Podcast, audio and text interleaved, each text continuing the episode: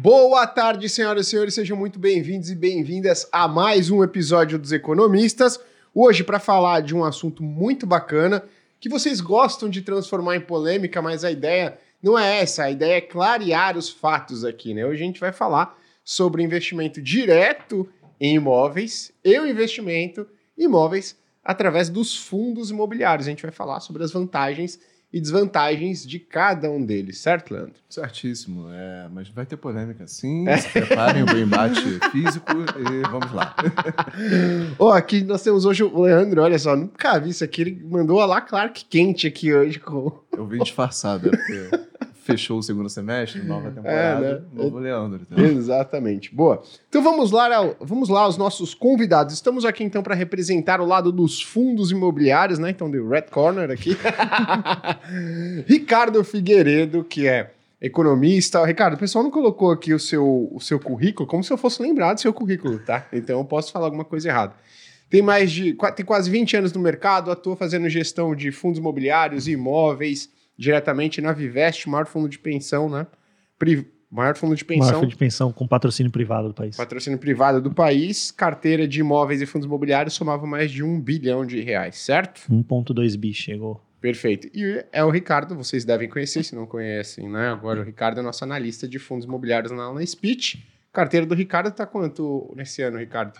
Uh, vou pegar. Uh, não vamos falar só do ano, não, porque eu não, eu não gosto de prazo mais curtinho assim, né? né? Vou pegar desde o começo, desde maio de, de 21, a gente tem 28 contra 14 do IFIX. Boa tu, às vezes, o IFIX e o Ricardo, ele tá Sem falando... Vol, né? Mamãe e papai, o negócio é da inveja. o Ricardo tá falando desde maio, porque ele entrou em maio, tá certo? Então, muito bom. E estamos aqui com Priscila Perini pela primeira vez, então seja muito bem-vinda, Priscila. Muito obrigada, eu que agradeço o convite, é um prazer estar aqui com vocês. Boa. A Priscila é advogada de formação, arrematante em leilão de imóveis, criadora do curso Vivendo de Leilão e a Priscila tem um parentesco com um dos representantes aqui da casa. Talvez vocês conheçam esse cara aí, né? É o Thiago. ah, não, é um cara que faz um outro podcast, mas não é tão legal quanto esse aqui, não é tão bom quanto esse aqui. Então. secundário, então. É, secundário, secundário. bom, então seja muito bem-vinda, Priscila, também. Fique, ah, muito obrigado por aceitar o nosso Eu convite. Eu que agradeço. Aqui. Vocês vão criar a franquia Vivendo de. É, é quase isso. Já patentearam essa ideia, né? Tem que patentear quando sair daqui. A família Perini, já, eu já sei qual é, porque o Grupo Primo é um ecossistema de empresas de finanças. E a família Perini também é um ecossistema de empresas. Você Sim. percebeu já, né? Vocês têm alguma relação com, com vinho Perini? Não, nenhuma. É. Infelizmente. Não, imagina, porque aí é só... Lá, eu falei, caralho, os caras estão diversificando, né? Boa, Legal. perfeito. Agora, para começar, uh, Priscila, queria fazer a primeira pergunta para você, né? Porque você é uma pessoa que atua diretamente através de leilão de imóveis e tudo mais. Então, eu queria primeiro começar perguntando: a pessoa que tem interesse em começar a investir em imóveis físicos, né, através do arremate em leilão, ela pode fazer isso como uma atividade secundária ou isso necessariamente precisa ser no começo, no meio ou no fim. Ah, não, depois ela pode ser uma atividade secundária. Ou ela precisa focar, digamos, como uma atividade de trabalho no, no, nessa função. Tá, a maioria das pessoas atua como atividade secundária, né? Então, de forma paralela atividade principal que já tem. É perfeitamente possível conciliar o trabalho. E até pensando no cenário que a gente tem geral, né, dos investidores em leilão, as pessoas vão arrematar, a maioria tem dinheiro para arrematar um imóvel, vai esperar fechar o ciclo para recuperar o capital investido, realizar o lucro e seguir arrematando outros imóveis. Uhum. Então, enquanto ela está ali com o imóvel na carteira dela, ela precisa pensar num prazo real de venda, né? Naturalmente, ela pode vender o imóvel três meses depois de arrematar, seis meses depois de arrematar, mas a gente precisa sempre pensar num prazo é, mais razoável, né? Uhum. E esse prazo seria ali um giro dentro de 12 meses. Então, exatamente por isso que é possível conciliar. Que enquanto ela está esperando ali a própria venda do imóvel, ela está desenvolvendo outras atividades dela e ela consegue encaixar ali a pesquisa pelos leilões no horário que ela tiver interesse, que ela conseguir. Então, é perfeitamente possível conciliar. Legal. Uma coisa que eu ia até perguntar, porque o Ricardo, o Ricardo, queria que você falasse um pouquinho mais, né? Que eu queria entender a diferença da diligência, por exemplo, de como vocês é, fazem a análise do, do, ativo que vocês vão investir. Então, Ricardo, né, como é que você faz a análise dos fundos imobiliários que você vai investir e depois a Priscila para dar essa ideia de como é, você chega à conclusão que o imóvel, né, pô, vale a pena arrematar esse imóvel. E aí, o que você leva em consideração? É o valor, é a qualidade, é a localização e tudo mais. Então, queria começar o Ricardo. Tá, vamos lá. Primeiro que dentro do universo de fundos imobiliários, você tem diferentes escopos né, de, de utilização daquele ativo que está dentro do fundo.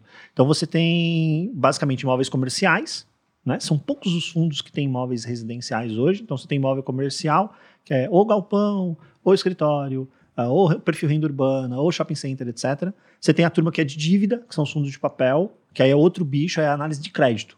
Muito uhum. mais análise de crédito, efetivamente. Né? E você tem os fundos de fundos, que quando você delega para um terceiro fazer a seleção, né? você não se sente confortável de, de, de fazer essa diligência de escolher os fundos, então você delega para um terceiro fazer essa seleção para você, inclusive com um capital muito bem menor, você já está super diversificado, né? Porque a cota ali do, de um fundo de fundos já carrega uh, 50, 30, 20, depende aí da, do fundo, é, outros fundos imobiliários.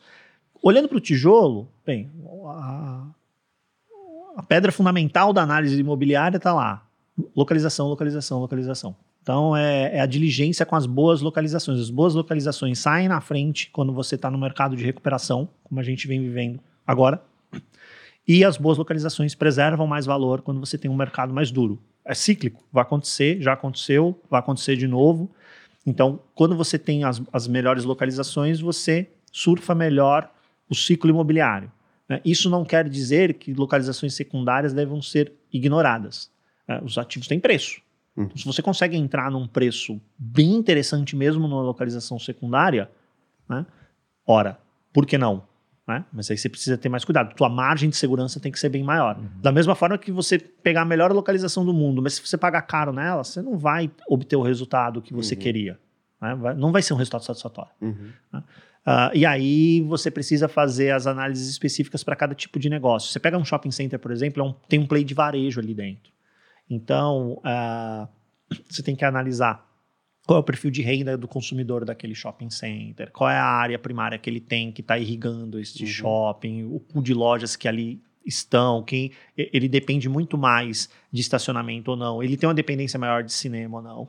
Ele tem uma dependência maior de operações de, de, de varejo tradicional ou de serviço? Então, aí você vai para o escritório, a localização mesmo, efetivamente, se, se atende os pré-requisitos para os grandes investidores, né, uhum. os grandes os, as grandes empresas que querem colocar seus negócios ali.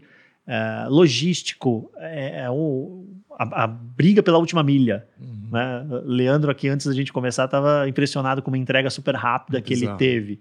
Por quê? Porque os, os galpões estão cada vez mais próximos dos consumidores, então as entregas uhum. começam, conseguem ser mais rápidas, esses galpões valem mais na locação. Então, é, é se preocupar com isso. E lá na parte do crédito, fundo de papel, é, o principal é você pulverizar porque problema de crédito vai existir sempre. Né? O melhor negócio do Brasil é um banco e talvez seja o player que mais lida com inadimplência no Brasil. Sim. E é o melhor negócio do Brasil, é um banco, uhum. é o mais rentável. Né? Então, inadimplência vai existir. Você está pulverizado, vai machucar um pouquinho. É, e preferir créditos de melhor qualidade, porque eles vão sofrer menos também quando você pega um momento ruim uhum. para crédito. Então a diligência é, é focar em qualidade. A minha uhum. cabeça é sempre focada em qualidade e diversificando. Uhum. Por quê? Porque um problema ou outro pode acontecer, acidentes de percurso vão acontecer. Aí machuca menos, né? Se você está concentrado e você errou, Sim. esquece esse negócio de recuperar. Recuperar não existe. Né? Dinheiro que você errou, errou. Você tem que partir para outra. Uhum. Então, erra pequeno. É, você consegue errar pequeno quando você está diversificado. Legal. Priscila, quando ele, o Ricardo ele falou localização, localização, localização, percebi aqui que você estava ali afirmando positivamente, né? É, e quais são os principais fatores assim que você olha? Né? Eu vou fazer várias outras perguntas porque eu confesso que eu conheço pouco esse mercado, sempre quis conhecer mais, né? Mas quais são os principais fatores ali que você olha na hora de definir se um bom imóvel, se é um bom imóvel ou não para um arremate. Fazendo só um, um, um ambiente do percurso aí, o que é um leilão de imóveis? Porque é... acho que muita gente nem sabe o que, que é ainda. O leilão é uma oportunidade que você tem para comprar um imóvel com um baita desconto em relação ao que ele é praticado na média de mercado. Então, um desconto que gira aí entre 40% a 50% médio em relação àquilo que o mercado pratica para imóveis similares.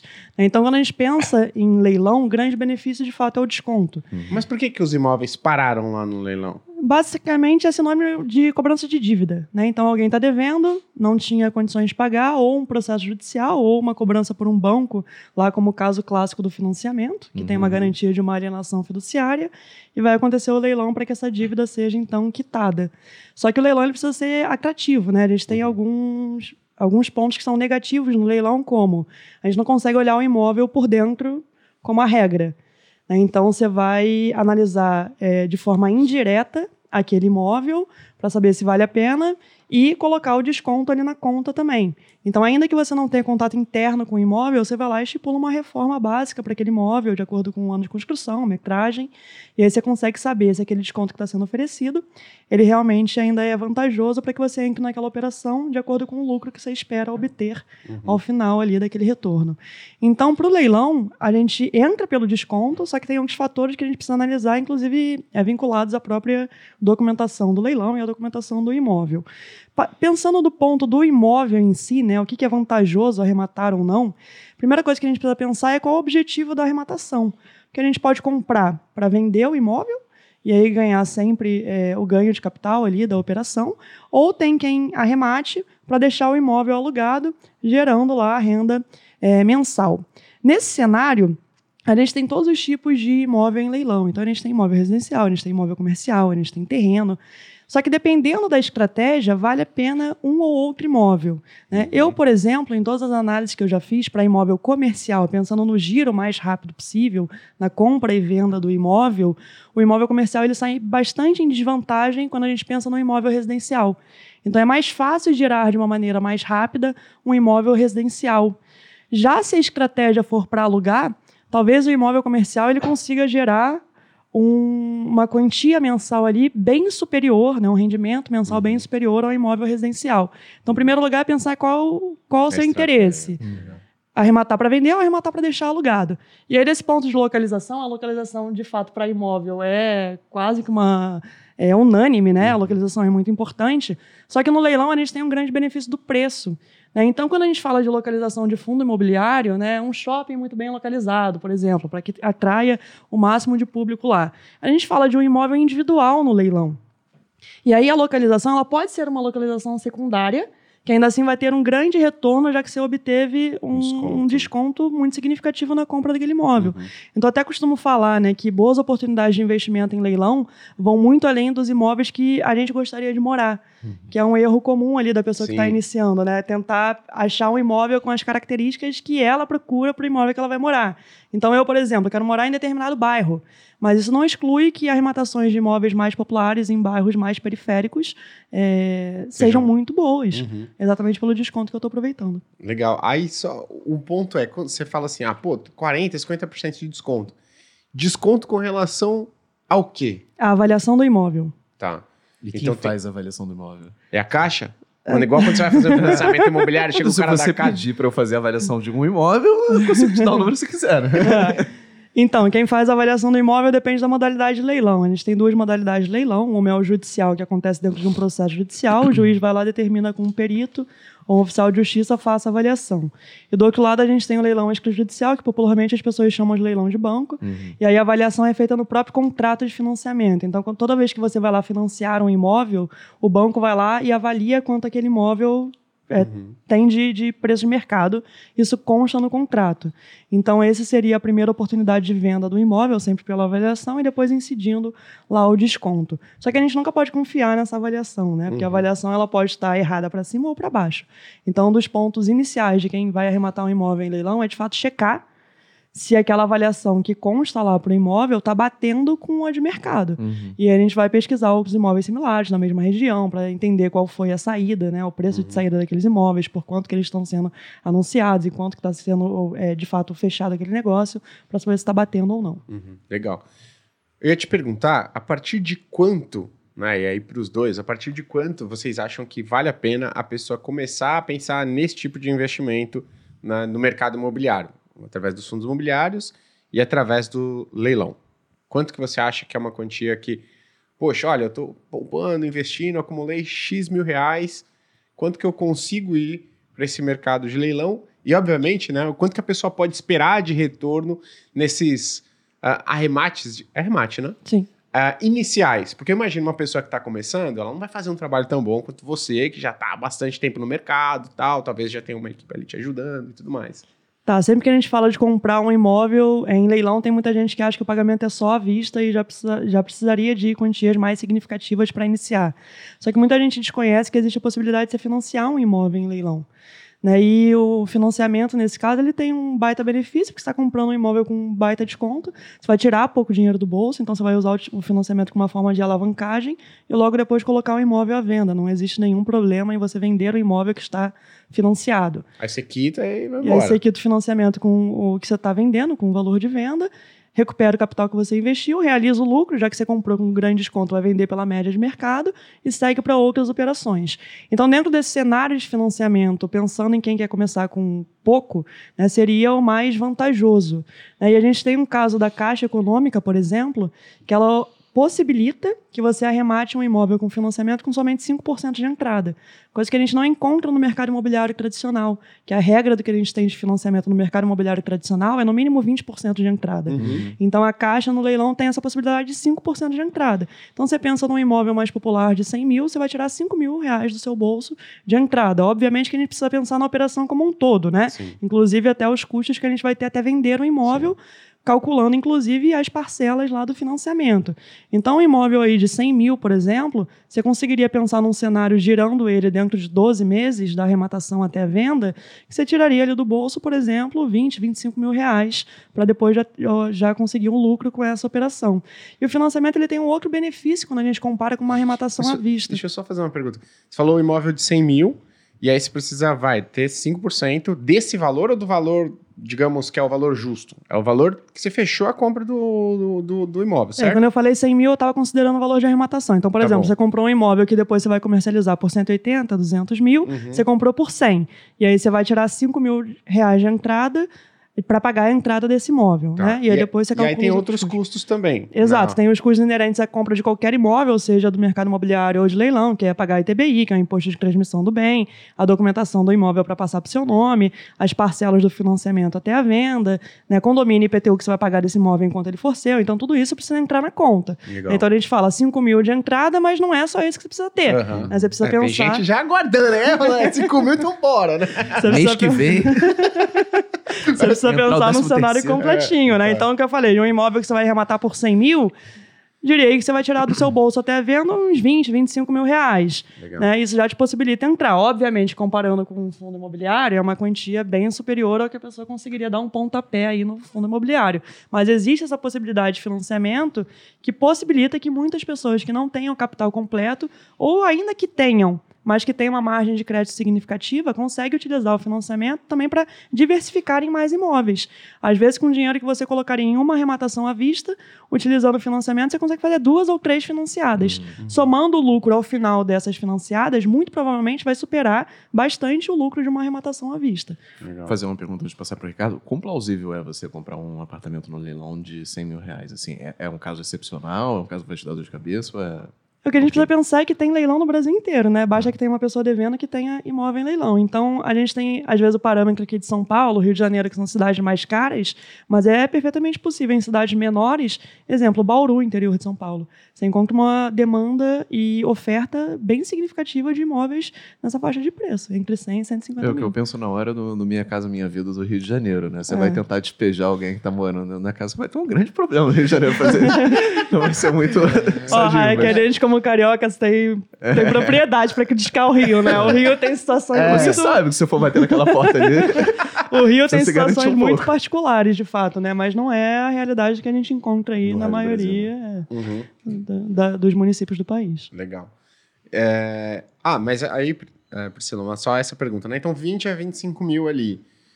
Só que uh, essa pessoa, né, ela, poxa, se ela acumulou ali 25 mil, fora a reserva de emergência, ela, pô, vou começar a fazer isso, né? Quanto tempo, em média, para ela conseguir ver essa, essa grana voltar? Em média, né? Vai ter lugares que ela vai fazer mais rápido, tem outros que vão demorar um pouquinho mais. Dentro da conta da viabilidade financeira, que são todos os gastos que a gente vai ter da arrematação até a venda, a gente sempre precisa estipular um prazo razoável para você fechar o ciclo, né? O que eu tenho de prazo razoável, é, por experiência própria dos meus próprios imóveis, é que eu vou concluir a venda em até 12 meses uhum. depois da arrematação. Então, passando pelo ciclo de desocupar o imóvel, reformar o imóvel, regularizar a documentação e o próprio tempo para encontrar um comprador que não bate na nossa porta no dia seguinte. Uhum. Então, até hoje, eu só tive um único imóvel que passou desse prazo de 12 meses, a venda foi concluída em 14 meses, e foi uma situação muito particular, que era meio da pandemia. Uhum. Né? A gente se viu aí fechado em casa, ninguém conseguia visitar o imóvel, então foi, tipo, bem peculiar aquele caso ali específico. Agora, todos os outros, inclusive outros imóveis que passaram comigo pela pandemia, né, a venda sendo encerrada aí dentro do ciclo de 12 meses. Legal. Pô, bacana. Ricardão, quanto que a... aí tem uma pergunta para você, né? Quanto que a pessoa ela precisa ter para ela começar a pensar em investir em imóveis e fundos imobiliários, né? principalmente aquela pessoa que já quer começar a receber uma renda passiva, um yield bacana, para ela ir para os fundos imobiliários, e acho que mais do que isso, né? Qual que deve ser o perfil dessa pessoa? O que, que ela deve entender sobre esse mercado antes dela começar a colocar o pezinho ali? Tá, é, vamos lá, acho que primeiro você tocou num ponto importante. Primeiro fator, a pessoa já está com a reserva de emergência dela preparada, e aí depois, efetivamente, a gente vai para o universo é, do, só explica que eu não dos expliquei, né? O que, que é a né? reserva de reserva emergência? Reserva de emergência é aquele capital que você tem, que ele não é patrimônio de investimento, não é investimento, é, to, é o teu seguro. Tá? Aconteceu algum infortúnio, que normalmente as pessoas pensam no desemprego, mas pode ser outra, outra coisa, entendeu? Apareceu, ah, você precisou fazer uma reforma de emergência na sua casa, né? Uh, pô, último Réveillon, estou voltando de, do, do Réveillon, quando eu chego em casa, aquelas chuvas que tiveram, a telha que tinha voado, o rufo que tinha ido embora também, você tem ninguém tem abre a, a planilha lá e tá lá não na despesa do mês está previsto que eu vou ter que trocar o telhado de casa não você tira da reserva de emergência para poder fazer frente a isso, né? E outras coisas, enfim. A gente tem uma regrinha de bolsa aí de pelo menos, pelo menos uns seis meses dos seus gastos usuais, isso está coberto. Né? E aí é o seguinte, usou, você vai lá, primeira coisa, repõe depois. Né? Aí depende muito da volatilidade da tua renda. O pessoal que é autônomo tem uma renda mais volátil. Então aí a gente fala, tenta aí ter pelo menos um ano de uhum. reserva de emergência você é funcionário público, né? Uhum. Tem ali uma previsibilidade maior ali, da, uma segurança maior nos seus rendimentos. Você pode trabalhar de três a seis meses de uhum. reserva de emergência que está razoável. Né? Aí você foi para o universo do investimento. Vamos lá, fundo imobiliário. Fundo imobiliário, por que ele é tão querido pelo investidor? Né? Porque ele é extremamente acessível. Você tem cota de fundo imobiliário aí a partir de 10 reais. Bons fundos, tá? Tem umas tranqueiras aí que estão tá, abaixo de 10 reais. Bons fundos a 10 reais, uhum. tá? É, 50, 100 reais, você compra aí um, um ótimo fundo imobiliário. Uh, mês seguinte, você já está começando a receber dividendo. A gente, obviamente, é, as pessoas olham e falam, que legal, né? Vou comprar um negócio por 10 reais e no mês seguinte já vou receber dividendo. Vai, 9 centavos, 10 centavos, mais ou menos, é o dividendo que vai pingar na sua conta. Ele é proporcional àquilo que você investiu. Uhum. Mas se você for pensar, 10 reais, você recebeu 10 centavos, você está falando de 1% ao mês, isento de imposto de renda. Uhum. Então, quanto mais você aportar, mais cotas você tiver, maior será este volume financeiro que vai cair na sua conta. Né?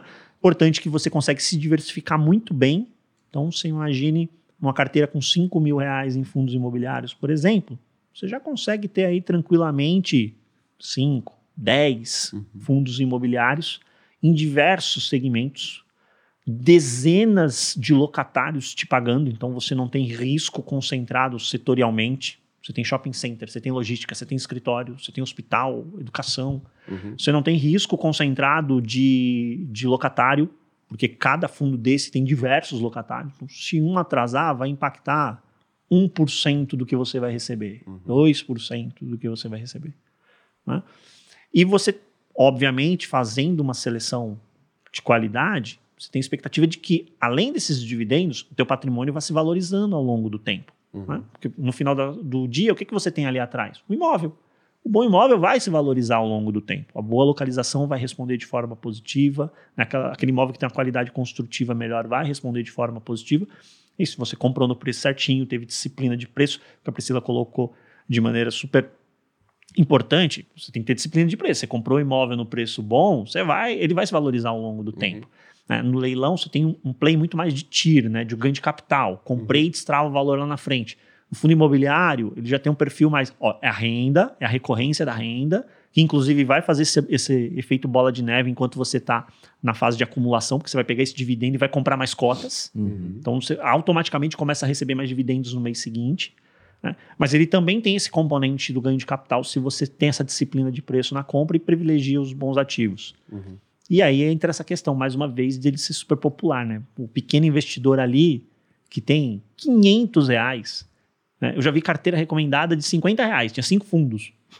50 reais a pessoa consegue comprar cinco fundos Uhum. imobiliários. Dá para fazer. Dá para fazer. Ah, é a melhor carteira do mundo? Não, não é. Mas é a possível com 50 reais. Uhum. Você está começando, você vai fazer o que é possível, né? Faça aquilo que é melhor dentro das condições que você tem, até que você tenha condições de fazer melhor ainda. Perfeito. Né? Lá na frente, ah, agora eu tenho condição de ter uma carteira maior. Aí você vai comprando os fundos de maior qualidade.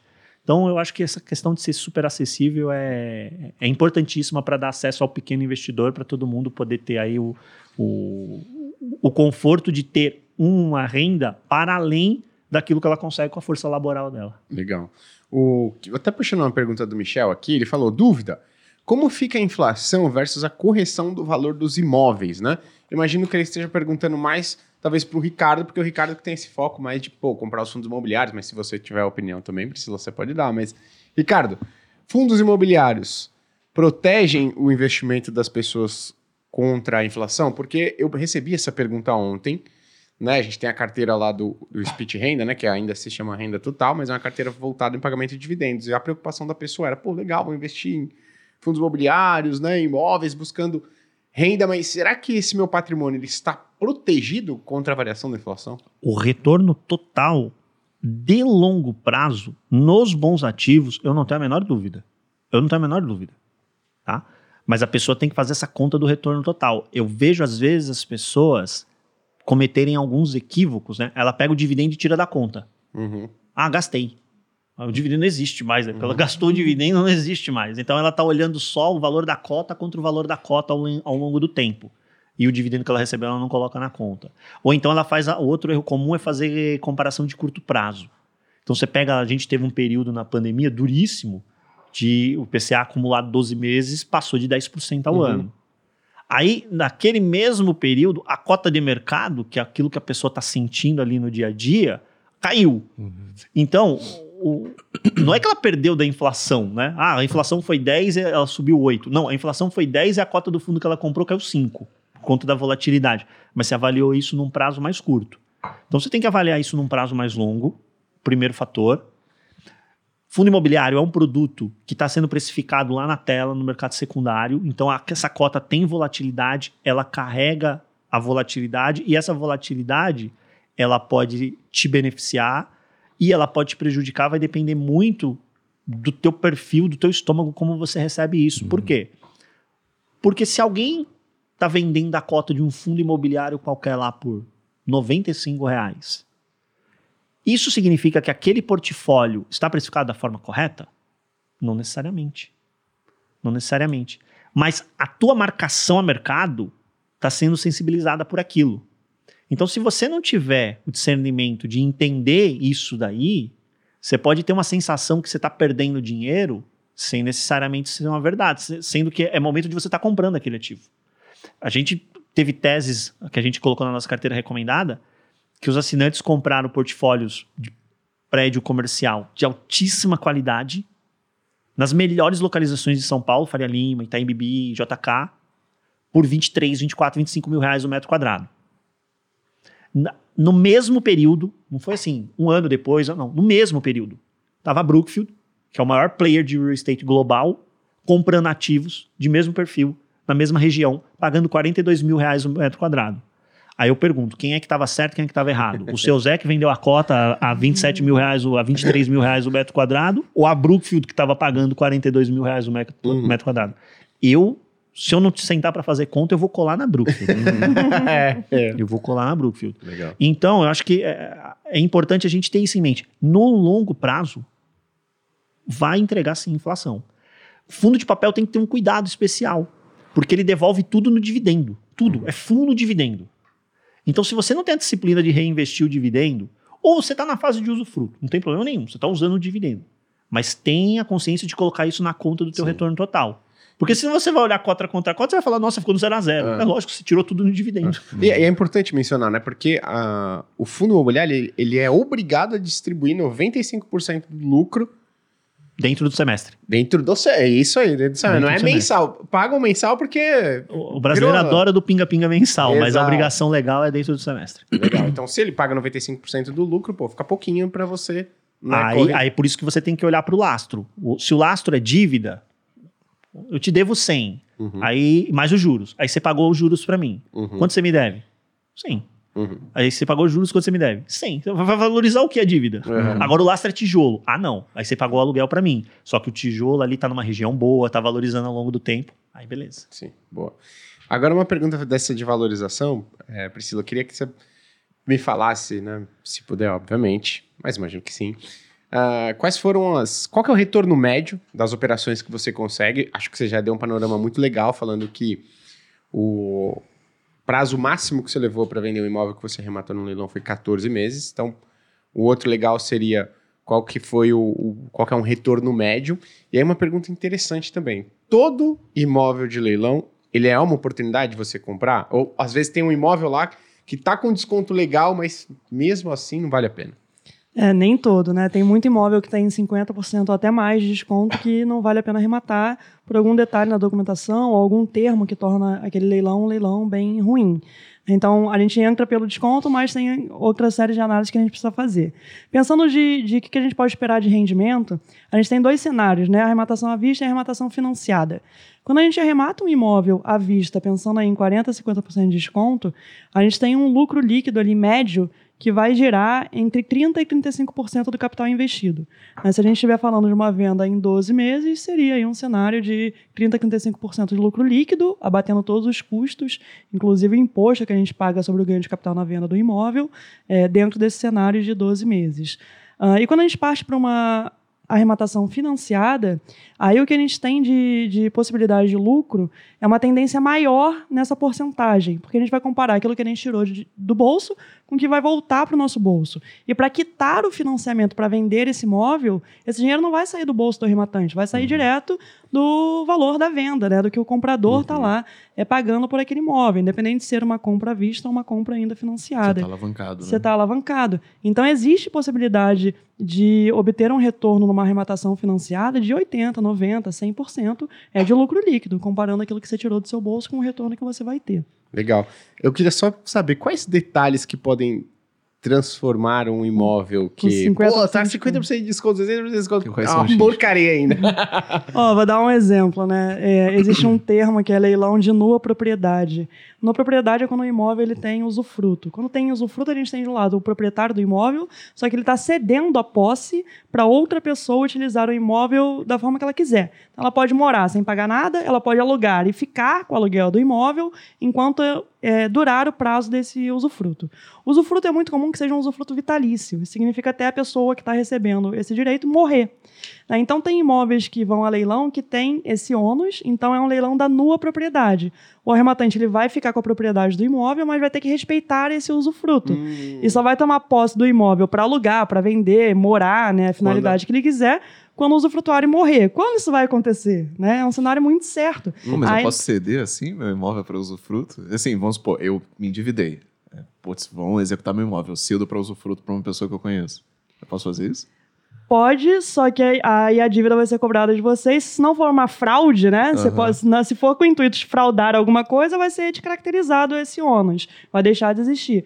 Mas vamos supor, você tinha um imóvel, você passou o usufruto para os seus pais, por exemplo, ficarem lá no imóvel, alugarem, ficarem com dinheiro, você não tinha dívida. Você passou a dever depois. Ah, tá. Então não foi uma fraude, o usufruto ele segue ali existindo. Não foi Então, tentar omissão de, de É, bens, né? se, a não, justiça, cara, se a justiça comprovar a má fé, ela anula o usufruto. Aí, é, fraude anula o usufruto. Mas Hum, se fosse anterior e eu arrematasse seu imóvel, né, eu teria que respeitar o usufruto dos seus pais. Você poderia entrar na posse do imóvel quando de fato eles viessem a falecer.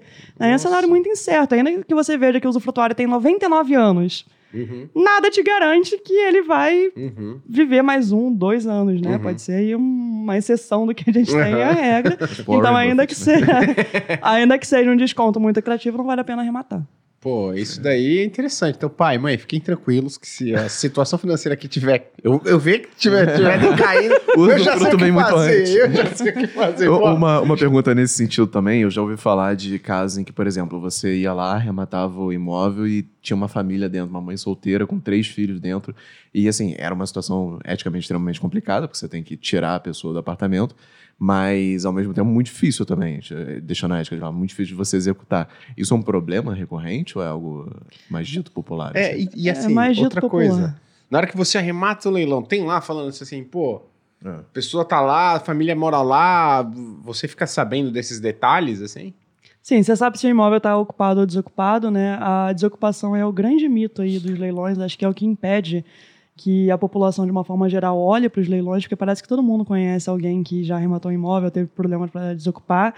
E quando a gente para minimamente para pensar no cenário do que a gente tem de arrematação, que é um mercado tomado pelos investidores, se isso fosse como as pessoas acreditam, os investidores não participariam desse mercado. Porque qual é o investidor que quer comprar um imóvel hoje e não vai ter o mínimo ali de certeza de quando ele vai desocupar o imóvel para alugar, para vender, ou até mesmo para morar, se for o caso, né? Vai ter que esperar dois ou três anos. Ninguém colocaria dinheiro nesse mercado. Então a gente tem uma legislação atual que ela protege completamente o arrematante. Tem que ser. Porque se não existisse o leilão, a gente não teria aí possibilidade das pessoas eh, receberem o que tem direito. Financiamento imobiliário não existiria nos moldes como existe hoje em dia, porque se o banco não tivesse como cobrar esse capital que emprestou de uma forma tranquila, ou não emprestaria, ou a taxa de juros seria muito maior do que a praticada hoje para financiamento imobiliário. Isso impossibilitaria aí que as pessoas realizassem o sonho da casa própria, porque a regra do brasileiro é precisar de financiamento para comprar um imóvel de moradia. né? Então, o, o leilão ele é um mecanismo de justiça, ele precisa existir para que o que a gente tem hoje em dia, os cenários que a gente tem, conhece, continuem existindo também. Então, a legislação ela protege o arrematante, a desocupação é um direito do arrematante. 90% do- dos imóveis que eu já arrematei estavam ocupados, né, e a desocupação aconteceu tranquilamente, num cenário ali que gira entre três e seis meses da arrematação, se for necessário uma desocupação por uma via judicial, não descartando a possibilidade de acordo também, que é muito comum em leilão. né. Então, a pessoa sabe que o imóvel está indo a leilão porque ela deixou de pagar, por exemplo, o financiamento. Você vai lá, oferece pagamento de uma mudança para que ela saia tranquilamente do imóvel, não precisa passar por uma desocupação Ah, forçada. você pode entrar em contato com a pessoa que tá lá. Exato, isso é muito comum, a tentativa de acordo direto entre arrematante e o devedor, quem está ocupando o imóvel. E ninguém quer passar por uma desocupação forçada, seria o último ponto, né? Que seria Como uma é que desocupação é essa desocupa- essa, desocupação forçada? Seria um oficial de justiça na porta da pessoa, com um chaveiro, um caminhão de mudança, e se o oficial de justiça achar que é necessário, até a polícia. Ninguém quer passar por isso na vida. Uhum. Você está na sua casa de manhã, de repente abrem a porta, começam a tirar tudo e enfiar num caminhão que vai levar os seus bens para algum lugar. Ou você indica um lugar ou vai para um depósito. Ninguém quer passar por isso na vida. Então, por isso que a chance de acordo em leilão é altíssima. Quando a gente fala de leilão de banco, que é a modalidade extrajudicial, a chance de acordo ela gira em mais de 80% dos casos, se a análise prévia for bem feita. Uhum. né? E também não exclui as situações que você eh, previamente vai avaliar e quer ficar de fora. Eu já deixei de arrematar um imóvel, por exemplo, que na minha verificação ali prática, era uma senhora de 90 anos que morava no imóvel, a dívida era uma dívida de condomínio, era um leilão judicial, passou a existir quando o marido dela faleceu. Ela tinha filho, mas segundo informações do pessoal do próprio condomínio, não ligavam muito para ela, então ela estava vivendo ali de ajuda do- dos próprios vizinhos. Foi um caso que eu olhei e falei assim: essa arrematação eu não quero fazer. Era um Uhum. baita oportunidade, um imóvel com grande desconto, daria um lucro muito significativo, mas eu preferi ficar de fora. A gente tem um cenário aí com milhares de arrematações eh, de imóveis sendo levados a leilão anualmente, leilão acontecendo todo dia. né? De fato, a gente consegue escolher aquilo que a gente vai participar. Se tem uma situação que te incomoda, se analisa previamente, fica de fora, passa naquele mesmo dia, provavelmente vai ter um outro leilão ali que você se sinta confortável em Você arrematar. vai como investidor, acaba fazendo uma doação para a senhora. Né? O apartamento dá para ela, tá de perto. Mas a segunda pergunta, então, em consequência, em decorrência disso. É, se o risco é baixo, por que, que o retorno é tão alto? Porque tudo que eu vejo no mercado normalmente é uma moeda de duas faces. Assim, você tem um risco mais alto e, consequentemente, o retorno é mais alto também. Mas um, um- retorno de 30%, 35% ao ano, com um risco muito baixo, parece um- uma falta de arbitragem dos investidores. sabe? Acontece isso porque o mercado é recheado de mito. Uhum. Então as pessoas não conseguem é, olhar ainda para esse mercado com o olho que deveria ter. Uhum. Né? Então, eu costumo brincar que se você reunir 10 pessoas numa rodinha e falar sobre leilão, ou as 10 vão falar que é furada, ou pelo menos 9 vão falar que é furada. Exatamente porque não consegue desocupar, porque é precisa de todo o dinheiro, não conhece a possibilidade de alavancar através de financiamento. Uhum. Então é um mercado muito recheado de mitos. Enquanto for assim, quem tem o conhecimento, quem participa, nada de braçada. Consegue, de fato, alinhar um investimento que é muito seguro, desde que você saiba analisar tudo previamente. Sofre pouquíssimo com volatilidade. Quando você arremata um imóvel pensando em revenda, o que, que vai mudar aí desse, do preço do, de mercado do imóvel num cenário de 12 meses? Praticamente nada. Uhum. É, a chance dele de valorizar é muito pequena se você analisou tudo bem feito, né? Antes Fez de o trabalho oferecer de casa, né? antes de oferecer o lance. Pode ser que ele valorize um pouco ali seguindo a inflação dentro desse cenário de 12 meses, mas é um é um, um cenário muito certo do que você pode esperar. Botando todos os custos na conta, é muito previsível você saber quanto você vai ter de retorno ali daquele leilão. Então, o que possibilita isso hoje em dia ainda é a falta de conhecimento que as pessoas têm desse mercado. Tem algum player grande, assim, lá? Tem um, um fundo imobiliário que é a Rooftop, que ela é, angariou capital, né? E a Remata, acho que é o maior aí hoje que a gente tem atuando em São Paulo, é a Rooftop, que é esse fundo imobiliário. Legal. Ah, legal. Sabendo. Agora, eu até fazer uma pergunta. Esse, pô, você foi lá e arrematou. Esse contato com a pessoa que está no imóvel, ele é feito diretamente, ele precisa ser feito diretamente pela pessoa que tá que arrematou. Ou, ou, por exemplo, poxa, não, tem alguém, um intermediário, um oficial de justiça que entra em contato para evitar esse contato direto com. Essa possibilidade que eu falei de acordo, que é muito significativa, seria para um leilão extrajudicial, que é esse que é, é, popularmente as pessoas chamam de leilão de banco. Não tem um processo judicial prévio nesse tipo de leilão. O banco vai lá, segue o mecanismo da lei e leva o imóvel direto a leilão. Então não tem um juiz determinando que aquele imóvel vá a leilão. Então, como não existe esse processo judicial, a primeira tentativa de, de desocupar o imóvel é sempre o acordo. E aí seria, de fato, um acordo direto.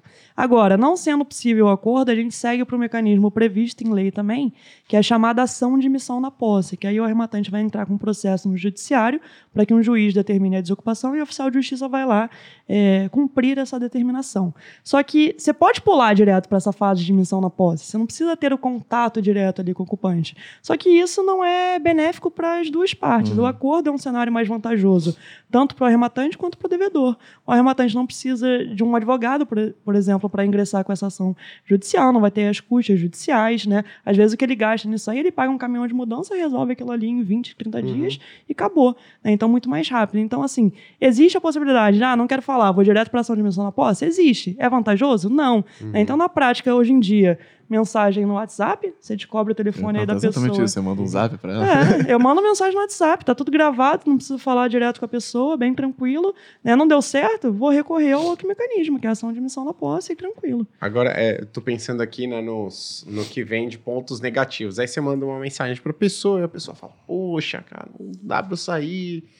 É, pô, porque perdi emprego, fiquei sem renda, aconteceu isso, aconteceu aquilo. É mais comum isso, pô. A pessoa ela tenta de alguma maneira, as pessoas tentam de alguma maneira convencer, precisa. Já tentou te ameaçar?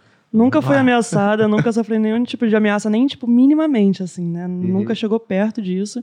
E é comum que a pessoa, ela tente... Ela tá passando por um momento difícil, né? É esperado ali que ela... Se ela tivesse dinheiro, o imóvel não tava em leilão, né? Então é comum ali que tente contar uma história triste e aí entra o papel do arrematante de mostrar, olha... Tem tais benefícios em você aceitar esse acordo.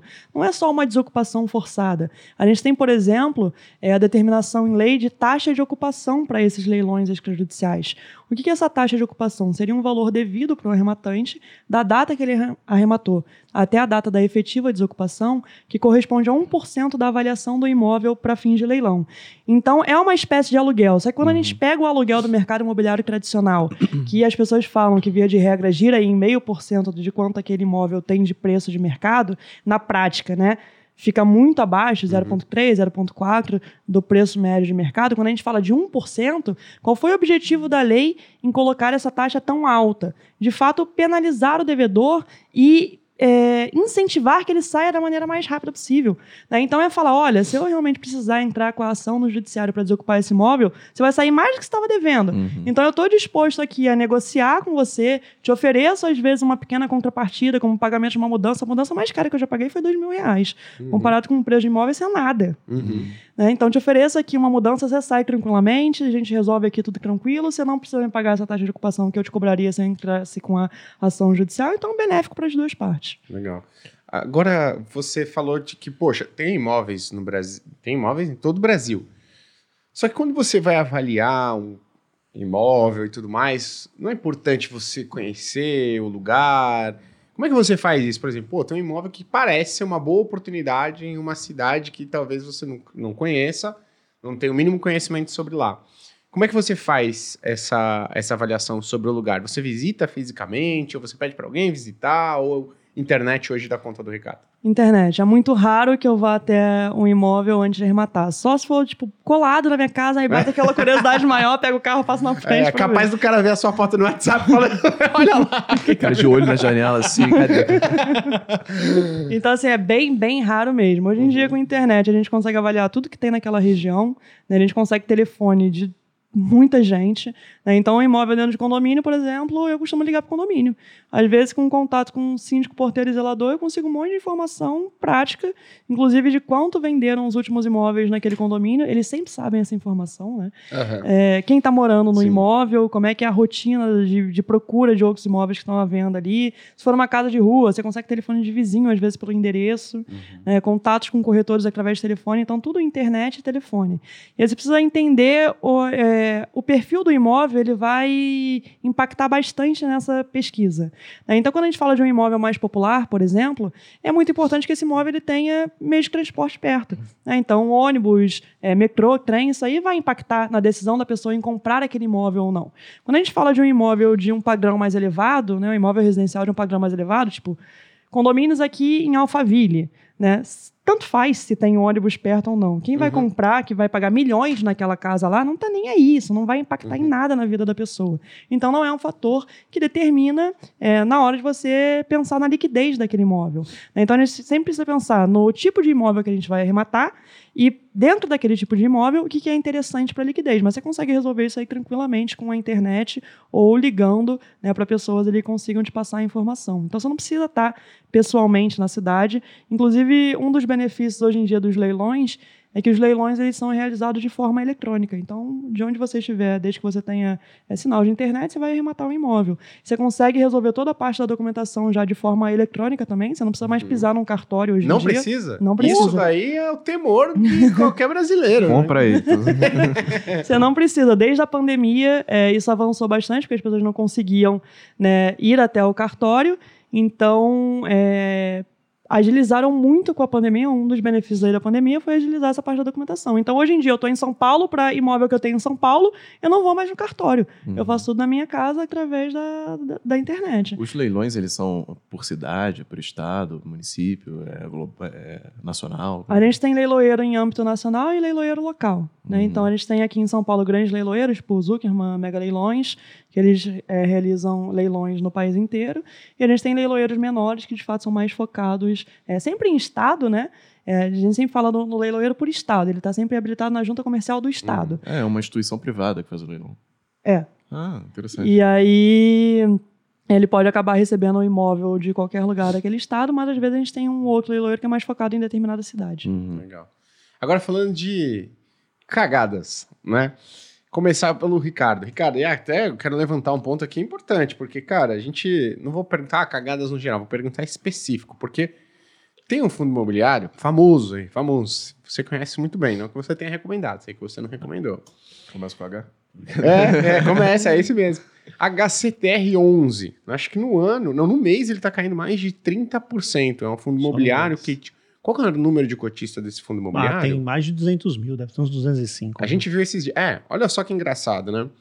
É, o HCTR, ele, em número de cotistas, é um fundo imobiliário muito representante. Né? Pô, mais de 200 mil cotistas. E mesmo depois da queda, a gente observou, acho que foi ontem, antes de ontem, que o número de cotistas continua igual. Ou seja, as pessoas estão lá perdendo dinheiro, né, especialistas, analistas como o Ricardo falando, olha, mesmo depois daquela queda, não é uma boa oportunidade, pode vir mais mar turbulento pela frente, e a galera não vende. Né? Fica na expectativa ali de que, ah, não, pode recuperar. Mas eu queria te perguntar, Ricardo, primeiro, né, o que é está acontecendo com o HCTR? Porque é um fundo imobiliário e, teoricamente, as pessoas, elas foram, muitas pessoas, né, talvez elas tenham ou, ouvido falar, ouviu um vídeo no YouTube falando, não, fundo imobiliário é super seguro, não tem risco de dar problema. Né? Então, primeiro, depois eu faço outra pergunta. O que, que aconteceu com o HCTR aí? Vamos lá. O, o fundo ele é um fundo de papel, fundo de dívida, fundo de CRI. Então, ele tem um patrimônio, o patrimônio dele hoje é superior a 2 bilhões e 400 mil. Uh, e esse patrimônio foi. O que, que o gestor fez? Comprou CRI, comprou dívida. Acontece que você tem ali é, operações de maior nível de risco. Então você tem muita multipropriedade, né? Você tem alguma fração de loteamento, que é um tipo de dívida que paga mais, que tem o yield atrativo. Então você olha lá, IPCA mais 15% ao ano, que maravilha. IPCA mais 20% ao ano, maravilhoso. Maravilhoso se for pago, né? É. Eu tenho um amigo que tem uma frase que é ótima. Ele fala assim: quando eu tenho uma. Quando eu, colo, quando eu vejo um CRI que é IPCA mais 6, o devedor tem um problema. Quando eu tenho um CRI que é IPCA mais 20, o credor tem um problema. Uhum. Né? Então, uh, o que, que aconteceu? Muitas dessas operações começaram a dar default, começaram a dar problema. Né? Tem, então tem empresa ali que entrou em recuperação judicial. O famoso calote default. É, famoso calote. É, é um nome chique para calote. É. Uh, então você tem empresa em recuperação judicial. Você tem empresa que pediu. Aí vem mais um nome chique. Tá lá no relatório. Eu uh. adoro esses nomes. Waiver. Waiver é. É. Perdão. É assim. O waiver é, um é dá, perdão, dá uma moralzinha. É, dá uma moralzinha para mim. Agora não dá. Aquela grana que você emprestou pro cunhado, e o cunhado chegou e falou: esse mês não vai rolar. E o cunhado pediu waiver. Né? É o waiver que tá lá no relatório. É isso, ó. Rolou, postergou. Então, quando você posterga isso, então você, olha só, você está falando de um devedor que tem baixo, baixa qualidade de, de, de risco de crédito. Né? Por quê? Porque, olha só, alguém aceita pagar IPCA mais 15 porque ninguém ofereceu para ele dinheiro IPCA mais 10. Se tivesse oferecido, ele tinha tomado. Ninguém ofereceu uhum. dinheiro IPCA mais 7 para ele, ele tinha tomado. Ele só conseguiu tomar IPCA mais 15. Né? Então, daí você já tem uma ideia da qualidade a história do... do Jota, né? É, exato. Você, você já tem tá ideia do... 30% da pessoa está querendo pagar porque ninguém mais quer emprestar dinheiro para ela. Exatamente. Aí a empresa entra em recuperação judicial. Uh, poxa, está em dificuldade. Aí essa empresa está lá vendendo os ativos dela de multipropriedade. Você sabe... Agora pensa... Vai do outro lado, na outra ponta. Quem é que sente confortável de comprar um imóvel de uma empresa que está em recuperação judicial? Uhum eu não me sentiria tão confortável. Uhum. Né? Então você entra num, num, ciclo muito ruim, negativo. E isso com muitas operações do, do fundo. Tá? Então você tem muita coisa lá que está em waiver. Olha, te pago depois. Acertamos aqui a, a dívida. Acertamos em que condição? Olha, o CRI era IPCA mais 10, agora é IPCA mais 15. Pô, mas peraí, você não conseguiu me pagar IPCA mais 10, a gente repactou aqui, só que agora é IPCA mais 15 às vezes, é assim, o dever fiduciário obriga, né, obviamente, uhum. o credor a fazer isso. Não dá para você simplesmente dar waiver para o cara e falar, não, as condições são as mesmas. Uhum. Só que na prática, né, não tem bobo. Né? Uhum. É, pô, você não conseguiu pagar IPCA mais 10, você vai pagar IPCA mais 15. É o famoso é, risco moral, né? É, você fala, meu, tomara que dê certo. Sim. Né? Tá rezando você, ali agora. Tomara que dê certo. E isso tem uma quantidade relevante do patrimônio que está em situação é, é, tem mais percentual do patrimônio, ou com waiver, né, ou em empresa de recuperação judicial, ou inadimplente efetivamente. No HCTR. É, do que redondinho, pagando bonitinho, do jeito que era a dívida original. Agora deixa eu fazer uma pergunta. Tipo, tá Aí o dividendo desmoronou. A carteira de crédito toda cagada. Tem coisa que tá em default, atraso, waiver, um monte de coisa. A maior parte da carteira, certo? Agora, é engraçado, porque aconteceu isso com uma boa parte da carteira de um ativo que teoricamente está diversificado em diversos ativos. Você não vê se isso fosse algo, na minha visão, generalizado, tá pegando o mercado de crédito, sabe? O mercado de CRI tá sendo abalado. Você ia ver os movimentos, pelo menos em menor intensidade, em outros fundos de papéis. Mas per perceba que o movimento que é muito concentrado no HCTR. Né? Então, é, é, é uma. Fa... Que, que diversificação é essa? A, a, diversificação lá não é uma diversificação tão boa. Uhum. Tem um certo nível de concentração em algumas empresas, então você tem lá uma diversificação no Gramado Parques, que é um dos, do, dos problemas. Você tem uma diversificação no circuito de compra. Do circuito de compra, então, é a diversificação que é. O que, que é o circuito de compra? É, é. Circuito de compras é um shopping que foi feito para acoplar a feirinha da madrugada de São Paulo. Uhum. Então, aquele negócio que acontecia ali na rua, fizeram um shopping ali na região e colocaram uns boxes lá, uns monte de boxes lá dentro. Então, tem um monte de box lá chamado de shopping. Né? Uhum. É, e aí, esse fundo ele entrou na dívida. Ele é o primeiro, momento, o primeiro movimento estranho que aconteceu foi quando o fundo entrou, virou, pegou uma parte da dívida e transformou em equity. Ou seja, você virou sócio. Uhum. Por que, que ele fez isso? Ele pode fazer isso? Pode. Como pode. categoria de fundo de, de, imobiliário? Pode, porque ele é credor, ele é credor da. Ah, pode, porque ele é uma, ficou uma fração pequena do uhum. portfólio. Né? Ele tem uma margenzinha ali é, que ele pode não investir só em papel. Pode, né? pode, pode. É, é igual fundo de ações, ele pode ter 30% de renda fixa, uhum, né? Uhum. E ele continua sendo fundo de ações. Então, o primeiro movimento estranho foi aí.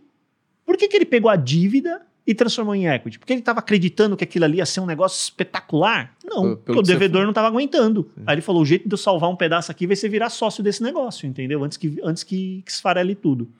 Né? Quer dizer, você tem concentração aí, você tem concentração no gramado, lá nas questões de gramado parque, e outros ainda dando problema, e, e, são posições, ainda deu azar, né? São as posições mais concentradas que uhum, problema. Uhum. Aí pesou. Fora isso, a própria gestora tem outros veículos de investimento que possuem o quê? Os mesmos ativos. Então, na época que estava tudo indo muito bem, o que, que as pessoas fizeram? Vou diversificar o fundo imobiliário. Então eu vou comprar ele, vou comprar o outro que era da mesma gestora, o outro que era da mesma gestora. No final do dia, ela estava com o risco sombreado. Eram os mesmos CRIs. Aí quando deu problema, pegou a carteira da pessoa inteira. Então pegou HCTR, pegou Tordesilhas, pegou Versalhes e por aí vai. Né? Então, é, mas isso a gente está olhando para um perfil específico de produto, é o fundo de papel, high yield, focado é ali. Em... do negócio, né? Tem que tomar cuidado é, para você não gen generalizar. Fraude, não, é. Né? Para não sair aí, para não né? aparecer um, alguém dizendo, ah, fundo imobiliário é pirâmide financeira. Balela. Uhum. Não, não, estudou o mínimo de fundo imobiliário para poder afirmar isso. Uhum. Né? Então, você pegou um caso isolado, você não pode extrapolar para a indústria inteira. Você tem outros fundos de papel, inclusive, que são maravilhosos. Cita um aí, né, e, que tá indo bem aí para caramba. Pô, você pega, você pega, ah, pegar o HGCR, por exemplo, do, do Credit Suisse. Carteira muito boa, redondinha, diversificada, indexador, IPCA, CDI. Agora, se a pessoa ficar olhando, ah, mas quando ela estava olhando lá em 2021, o yield né, do, do HCTR era muito maior. Pô, enquanto o devedor aguentou pagar aquela dívida, uhum. Era muito né? bom. mas a conta chegou, a conta veio. E o pior é que nesse cenário específico, nessa turma, o pessoal começou a pagar um preço por cota que era surreal. Surreal. Era surreal. Era para você vender, assim, era para operar vendido, né, shorteado, uhum. e ganhar dinheiro de braçada. Você consegue operar shorteado no mercado? Consegue. É dif... É, a liquidez é pequena, mas dá. Tem um, tem um, tem, tem uma um liquidez alto? Não, não, não. O custo não é alto, não. O custo não é alto, não. O risco é, é porque ele não tem uma volatilidade muito grande. Então, então parece até seguro você, às vezes, apostar contra. Quando o negócio está escancarado do jeito Sim. que estava, entendeu? Os fundos de high yield ali operando com, com ágio de 40%, 30%. Você está operando contra a pessoa física. Isso é muito bom, porque em ações eu sempre falo, pô, nunca opere vendido numa ação, porque chega um fundo maluco que por motivo zen, porque vai fazer uma operação de long e short às te vezes. arrebenta. É, começa a comprar ação sabendo que é uma porcaria, ele te arrebenta. No FII isso nunca vai acontecer. Nunca é, vai ter um. É, é essa máxima, né, que, que, não adianta você. O mercado tem mais tempo e mais dinheiro para é. arrebentar com as suas convicções. Lá fora então, eles, têm, cuidado eles podem com, ficar retardados por mais tempo que eles ficam líquidos. Exatamente. Não, isso aqui é. O Ricardo, tudo, tudo um jeito, man. Aqui. Eu, eu traduzo.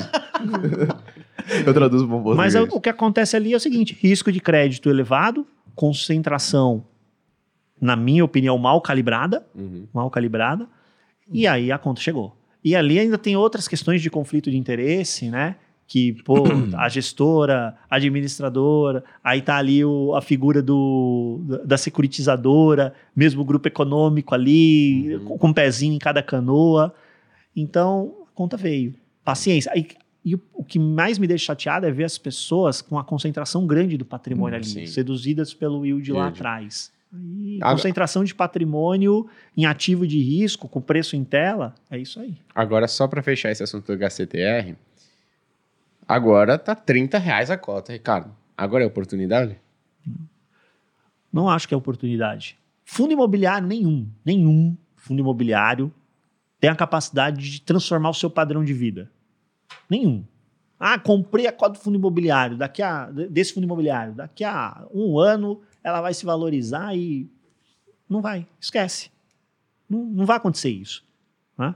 Eu me atrevo a dizer que a maior parte desses 208 mil cotistas que ele tem hoje, eles estão comprados com um preço médio bem superior a 100 reais a cota. Uhum. Bem, é só analisar quanto, quantos cotistas do fundo tinha ali no comecinho de 21, quantas emissões ele fez, o preço de cada emissão, onde foi parar o número de cotistas e como estabilizou esse número de cotistas. Só Uhum. isso. Eu me atrevo a dizer que a boa parte dessa galera está com... Quer dizer, o- a cota tem que triplicar para ele zerar o prejuízo dele. Uhum. A cota do fundo imobiliário triplicar, tri- triplicar, gente, é só pegar os bons casos da indústria. Os casos vitoriosos. HGLG, Uhum. HGRU. O fundo não triplicou do dia para no melhor noite. caso, ele não triplicou. né? Não triplicou em década. Uhum. Então, ah, o valor da cota. Aí depois você soma dividendo, enfim, melhora o rendimento, melhora a conta, mas calma, não- o fundo imobiliário não é, não é o criptoativo. Você Legal. vai comprar lá um negocinho, meu Deus, Uhum. cresceu mil por cento, mudei de vida. E o, o Não é o problema, então, no final, não foi a estrutura fundo imobiliário. Não. O problema foi comprar um negócio sem saber o que tá lá Aquilo, dentro. aquelas mesmas operações podiam estar num fundo multimercado de crédito privado. Perfeito. É outra estrutura. E iria acontecer exatamente a mesma coisa. Exatamente a E mesma aí eu coisa. faço a provocação para você. É, por que exatamente existe o fundo de papel, se isso me parece, na minha concepção, um fundo de direito creditório? Vamos lá. É, porque dentro da figura de fundo imobiliário, você consegue fazer, usar o benefício da estrutura para gerar o dividendo na venda, na, na- isento de imposto de renda para pessoa física, para ter este produto líquido no trading do mercado secundário. Você não Uhum. carrega um produto Sim. sem liquidez. Então você usa essa, esse envolto que ele tem, que é a casca FII, como benefício para o E investidor. detalhe, né? O patrimônio não sai. Então, às vezes, está passando um momento negativo do mercado. Acho que são algumas vantagens. Um gestor fundo é isso. Ao, ao invés de um fundo de crédito privado. Primeiro que não tem como cotas, né? Então, putz, fundo de crédito privado, todo semestre tá lá o cara antecipando o imposto. E aí, pô, passa por uma crise do mercado de crédito. Não, o HCTR, se tivesse... Se a grana saísse do patrimônio... Já tinha fechado. Ele tinha fechado, tinha sido dizimado já faz muito tempo, né? Imagina isso acontecendo com um fundo de crédito privado. Ah, passou por um momento negativo, a galera sai resgatando. Então, mas aí é muito benéfico pro fundo. Porque Não, a pro, minha pro, dúvida... pro investidor. O, o FDIC ainda tem um limite? É, o- você tem que ser investidor qualificado para investir? Ah, cara, mas é que FDIC para pessoa física, é, liquidez é zero. Não, é, justamente. O que parece que meio que enveloparam um FDIC para uma pessoa física, sabe? Não. Não? Não, não, não. É diferente crédito. São tá? outras É, operações. outras É, operações. porque quando você. Aí entra, aí entra a diligência de você selecionar os CRIs, entendeu? Aham. Quando você Uhum. pega um CRI high grade, poxa, a- a- aquela dívida está atrelada a um contrato de locação num condomínio logístico que tem 15 anos, o locatário é uma empresa pô, super saudável. Né? E fora isso, ainda tem outras garantias, então você coloca a alienação fiduciária no imóvel. Então, pô, aquele contrato deixou de existir, você tem alienação fiduciária no imóvel, você tem fundo de reserva de 3, 5, 6 parcelas. Então você vai acoplando mais garantias. Você tem esses produtos dentro dos fundos de papel. Como você também tem esses outros produtos que são mais arriscados. Esse cara, esse, esse que eu citei pr- primeiramente, você acha que ele paga IPCA mais 12? Lógico que não. Uhum, Ele paga IPCA mais 7, IPCA mais 6,5, uhum. IPCA mais 6, depende do momento, né? Não vai pagar IPCA mais 12. Mas olha como você está bem protegido. Sim. Pô, IPCA mais 6, IPCA mais 7, líquido de IR, Não, tanto é que na, na carteira de renda fixa, ah, a gente, eu só invi, só recomendo investir em CRI, eu faço isso também com o meu dinheiro, eu só invisto em CRI através de fundo imobiliário. Tá maluco que eu vou comprar um CRI lá? Primeiro que eu vou comprar numa taxa pior, né? Porque a corretora já vai me entubar um pouquinho. E aí depois quero vender. Tá louco? Ela fala assim: ah, não, tu vai ter que carregar até o vencimento. Não, mas eu preciso do dinheiro. Então tá bom. Então, ó, Se eu criei que tá valendo 1.200, eu compro ele a 900. Então é, pô, é horrível investir em CRI diretamente. Assim, eu, eu não sou física. contra o, o fundo de papel existir, não. Eu sou não, contra não, o FDIC ser proibido pra pessoa. Eu sou o ah, mais não. libertário nesse sentido. Assim, Mas o... Taca tudo, deixa a pessoa aprender, sabe? É, não, isso vai problema. ser liberado agora, né? Eles é. vão resolver uhum. isso agora. Né? Porque tem que ser, cara. Você não pode pedir a pessoa de. Ah, não faz aqui não porque você é, é juvenil demais pra isso. Você, você quer deixar o darwinismo ela, agir. É. Você tem que destruir, pô. Sempre funcionou assim. Tem que destruir. Instruir. ah, tá. Agora, Priscila, o Ricardo ele trouxe um ponto muito legal. Ele falou o seguinte: ó, fundo imobiliário não é aquele ativo que você vai comprar, passou um ano, aí, pô, multipliquei meu capital, pô, mudei de vida. E assim, eu vou dar uma experiência particular. Eu mudei de patamar financeiro com o um imóvel. Porque eu, não com um leilão, né? Porque eu ainda era muito bumbum na parede pra, pô, ainda tava com esses não, pô, como é que eu vou tirar a galera de lá? Vou ter que sair na mão com quem? Sou muito ruim de briga. Aí, é, vou ter que pegar o diálogo aqui, né? Ainda bem que você admitiu que é ruim de briga. eu era. e aí, só que ele falou assim: ah, não é o lugar para dar porrada. Então eu falei, poxa, e eu consegui mudar de vida, que comprei um apartamento de uma pessoa conhecida, que precisava vender muito rápido e tal, com baita de um desconto e vendi relativamente rápido. Então, nesse caso, para mim, uh, o imóvel, ele foi uma porrada em um curto prazo, seis meses. E aí eu talvez eu enxergue né, o investimento imobiliário através do arremate como um modo de você sim né, conseguir mudar o seu patamar financeiro, talvez não com uma operação, né, até porque é muito arriscado você fazer isso com uma operação só, mas com algumas operações em um espaço menor de tempo. Então eu queria né, a sua a, a opinião se é sobre isso, mas a gente estava falando de erro, é que ele puxou esse gancho, eu achei legal. Mas e depois que você falasse um pouquinho sobre erros. Se você já teve erros, se você já perdeu dinheiro entrando em um arremate e se isso é frequente, porque a gente, nós como analistas de investimentos né, imobiliários, a gente sabe que a gente vai acertar todas. Não são todas as nossas recomendações em ações, em fundos imobiliários, em renda fixa e tudo mais. Vão gerar dinheiro. E eu queria entender um pouco mais né, como é que isso funciona quando a gente está falando de arremate de imóveis. Tá. É, primeiro, comparando com essa questão do fundo imobiliário, né, acho que o leilão, de fato, ele tem um poder de ser um trampolim ali para a pessoa multiplicar o patrimônio ao longo do tempo. Né? Obviamente que a gente não está falando multiplicação de patrimônio como operação, é de fato ao longo do tempo, uhum. e também vai depender de, sempre de quanto a pessoa tem para começar, como é que ela vai começar, qual a estratégia que ela vai utilizar, né? mas ela de fato consegue ali multiplicar o patrimônio operação após operação. Então, eu não consigo enxergar outro mercado é que consiga alinhar essa possibilidade com a segurança que os leilões têm quando bem analisados. Então, de fato, para mim, o leilão é top. Primeiro lugar aí disparado com qualquer tipo de investimento. E sobre perder dinheiro, eu nunca tive uma única operação em leilão que eu perdesse dinheiro ou que eu minimamente empatasse, né? Que eu vendi o imóvel empatando o dinheiro que eu tinha aplicado naquela operação. Então eu sempre obtive lucro com as operações, né? E o leilão, ele ele tem um, um, um, ponto ali negativo comparando com o fundo imobiliário, com uma ação e tal, que você compra um fundo imobiliário, uma ação, e com clique você vende com clique, né? Uhum. O leilão você compra com cliques, só que você vai ter um trabalho depois, né? Uhum. Ainda que você consiga regularizar a documentação de forma eletrônica, comprar através da internet, você tem que pensar ali que talvez você precise pensar em uma pequena reforma, um reparo, né? Você vai ter a venda do imóvel, que ainda que você delegue para corretores de imóveis, você vai receber contatos ali ali para autorizar as visitas, né? Então tem pontos ali de trabalho e a própria é, análise da oportunidade, né? Garimpar as oportunidades uhum. de leilão.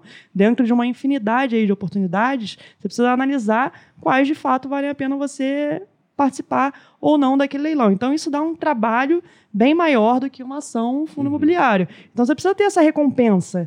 Né? Não é para você perder dinheiro, também não é para você empatar. Né? Você uhum. precisa sempre lucrar ali com aquela operação, até porque você tem a recompensa do trabalho que está desempenhando ali naquela tarefa. Então, eu nunca tive prejuízo, eu nunca empatei. Eu acho que o principal erro que as pessoas têm é arrematar olhando só para o desconto sem analisar corretamente o que precisa ser analisado, né, todos os pontos relativos à documentação do imóvel e do leilão, e achar que só o desconto que interessa. Às vezes você compra um imóvel com 50% de desconto que não tinha nada errado na documentação, mas que é um elefante branco. Eu estava analisando lá um, uma, um leilão que ia acontecer, acho que não sei se chegou a acontecer, se o Cafu era do Cafu. Ah, né? legal. Ele tinha, teve uma mansão penhorada por dívida. Pô, Cafu. Caralho. Aqui em Alphaville. Aqui em Alphaville. Em Era uma Alphaville ainda. enorme, 27 milhões a avaliação. Só que aquilo lá é elefante branco, tava com 50% de desconto. Você vai pagar 13 num negócio de. de um pouco mais de 13 num negócio que vale 27. Ótimo, um baita desconto. Agora vai vender essa casa. É. O, o público comprador provavelmente não queria se indispor com o Cafu, porque são jogadores de futebol. é verdade. Não, vai vender uma casa dessa. Não tem o mínimo de liquidez ali para você vender um Hum. negócio desse. E tem outros casos que a gente aplica também é de forma similar. Então, por exemplo, tem imóvel que está em leilão com baita desconto, não tem nada errado na documentação, mas o, o- somando o custo de condomínio e IPTU mensal Hum. é muito alto em comparação ao praticado naquela região. Nossa, Você não isso, Carrego. vendeu o imóvel. isso, isso, esse carrego, isso é um negócio legal. Isso acontece carrego. muito no Morumbi. Se vocês É. entrarem aí no quinto andar, vamos pesquisar aí um imóvel para alugar, porque eu tô nessa saga já faz um tempo, né? E aí, toda hora que eu vou fechar um imóvel acontece algum problema, assim, aí eu desisti de alugar um imóvel mais perto. Mas enfim, tava pesquisando imóvel, aparece no Morumbi. Aí você vê um apartamento de 200 metros quadrados. Eu falo, pô, legal, não preciso, mas seria bem legal, né? Pô, no alto, assim, aluguel. 1.500 reais. Não é possível. Aí você entra, tá lá, condomínio, 8 mil. Você fala, meu Deus do céu. 17 elevadores. É, o cara tá assim, pelo amor de Deus. Ele, se eu tenho convicção que se eu fizer a proposta pro dono do imóvel, eu falo assim, eu não vou pagar nada. Vou pagar só o condomínio. Ele fala, por favor, leva. Né? Então isso também é um ponto importante, né? Sim. Então a gente pre- precisa pensar no cenário total daquilo que envolve o imóvel. né? Então, o Morumbi é um exemplo clássico aqui da galera de São Paulo que vai entender. Os condomínios lá e o IPTU também, eles são bem altos em comparação a outros bairros próximos. né? Então, tá em clara desvantagem um imóvel lá. Você evita o Morumbi, então? Eu já arrematei imóvel no Morumbi, consegui vender de uma forma rápida, mas pensando exatamente nisso. O condomínio que eu arrematei não era um condomínio surreal, Hum. comparado com a região. Tava, de- tava ok, o IPTU tava ok. Então você precisa pensar em dois pontos em relação a isso. Um, é um custo mensal que você vai ter até vender o imóvel, vai corroendo a sua margem ali de lucro. Então, quanto mais você demorar para vender o imóvel pagando um condomínio IPTU elevado em comparação com o que você pagou por aquele imóvel, você vai derretendo o seu lucro. E o segundo é, isso vai impactar na venda. Então, aquele cenário lá é, que você pensa em 12 meses da arrematação até a venda, talvez você não consiga concretizar. Só que isso é um erro prévio. Você consegue Sim. analisar perfeitamente Você comprou isso mal, antes de comprar. né? Exatamente. Todos os pontos do leilão devem ser analisados previamente. Eu sempre falo que leilão não é para ter surpresa. E é perfeitamente possível que você não tenha surpresa. Uhum. Né? A, a surpresa que, que eu espero que alguém tenha analisando tudo corretamente é, no máximo, uma surpresa positiva. Do tipo, coloquei na minha conta lá dos gastos que eu vou ter, que eu vou vender o imóvel por corretor de imóvel pagando 6% de comissão para ele. Surgiu um comprador direto para mim. Eliminei a comissão do corretor. Lucro mais do que aquilo que eu estava esperando. Ótimo, surpresa positiva sempre bem-vinda. Agora, negativo não. A gente precisa desenhar o cenário completo. Então, o erro do leilão está na falta de conhecimento. Eu imagino também que o erro, talvez para quem tá começando, é uma pessoa que ela tá mal organizada financeiramente. Você falando, eu, eu penso no seguinte, uma pessoa que ela nem tem a reserva de emergência muito bem calibrada, ela nem sabe direito qual que são as despesas fixas mensais dela, e ela fala, pô, tem uma oportunidade de ganhar uma grana aqui com o imóvel. Ela vai, arremata bem, só que aí passou três meses, ela ainda não vendeu o imóvel, ela precisa de dinheiro rápido, que aconteceu algum problema, ela não tem reserva de emergência, não tem uma organização financeira, ela tá com o imóvel na mão, ela precisa queimar aquele negócio rápido. Então, tudo que você vem falando aqui, O parece... imóvel dela vai pro leilão, imagina. Ah, aí é né? turístico total, né? Então eu, eu enxergo meio que isso, assim, a pessoa ela tem que ser, ela tem que estar mal organizada financeiramente, mal informada, né, sobre o que ela precisa fazer previamente para começar a entrar nesse mercado, para ela perder dinheiro. Mas você conhece alguém que perdeu dinheiro com É, no Instagram acabo tendo contato com Todos os casos. vários tipos de depoimento de gente que mas tinha 50% de desconto. Eu falei, sim, mas. E, e quais são os problemas mais Olha o PVP comuns no que leilão. É, o preço é o Olha o valor PVP no patrimonial. leilão. Exatamente. Não, você tem que analisar, por exemplo, a responsabilidade pelas dívidas do imóvel. Tem edital de leilão, o edital do leilão é o documento que traz as regras daquele leilão específico. Tem que gostar de ler, porque tem que ler isso aí ponta a ponta. você tem que né? ler de ponta a ponta e sempre com atenção. Chat GPT hoje em dia. Já me perguntaram se eu usava E a pra letra- Taca lá e manda se tem dívida. Olha o tamanho da letra no edital. Quando eu tava na Viveste, eu comprei imóvel pro leilão. Comercial, né? Comercial.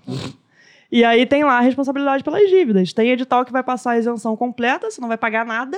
Tem edital que vai falar, não, se existir dívida, é do arrematante. O que, que tem que fazer se o edital passar a responsabilidade? Levantar as dívidas, colocar na conta, entender até que ponto é vantajoso você oferecer um lance naquele leilão contando que você vai pagar essas dívidas. Mas você Tem levanta essas dívidas como, assim?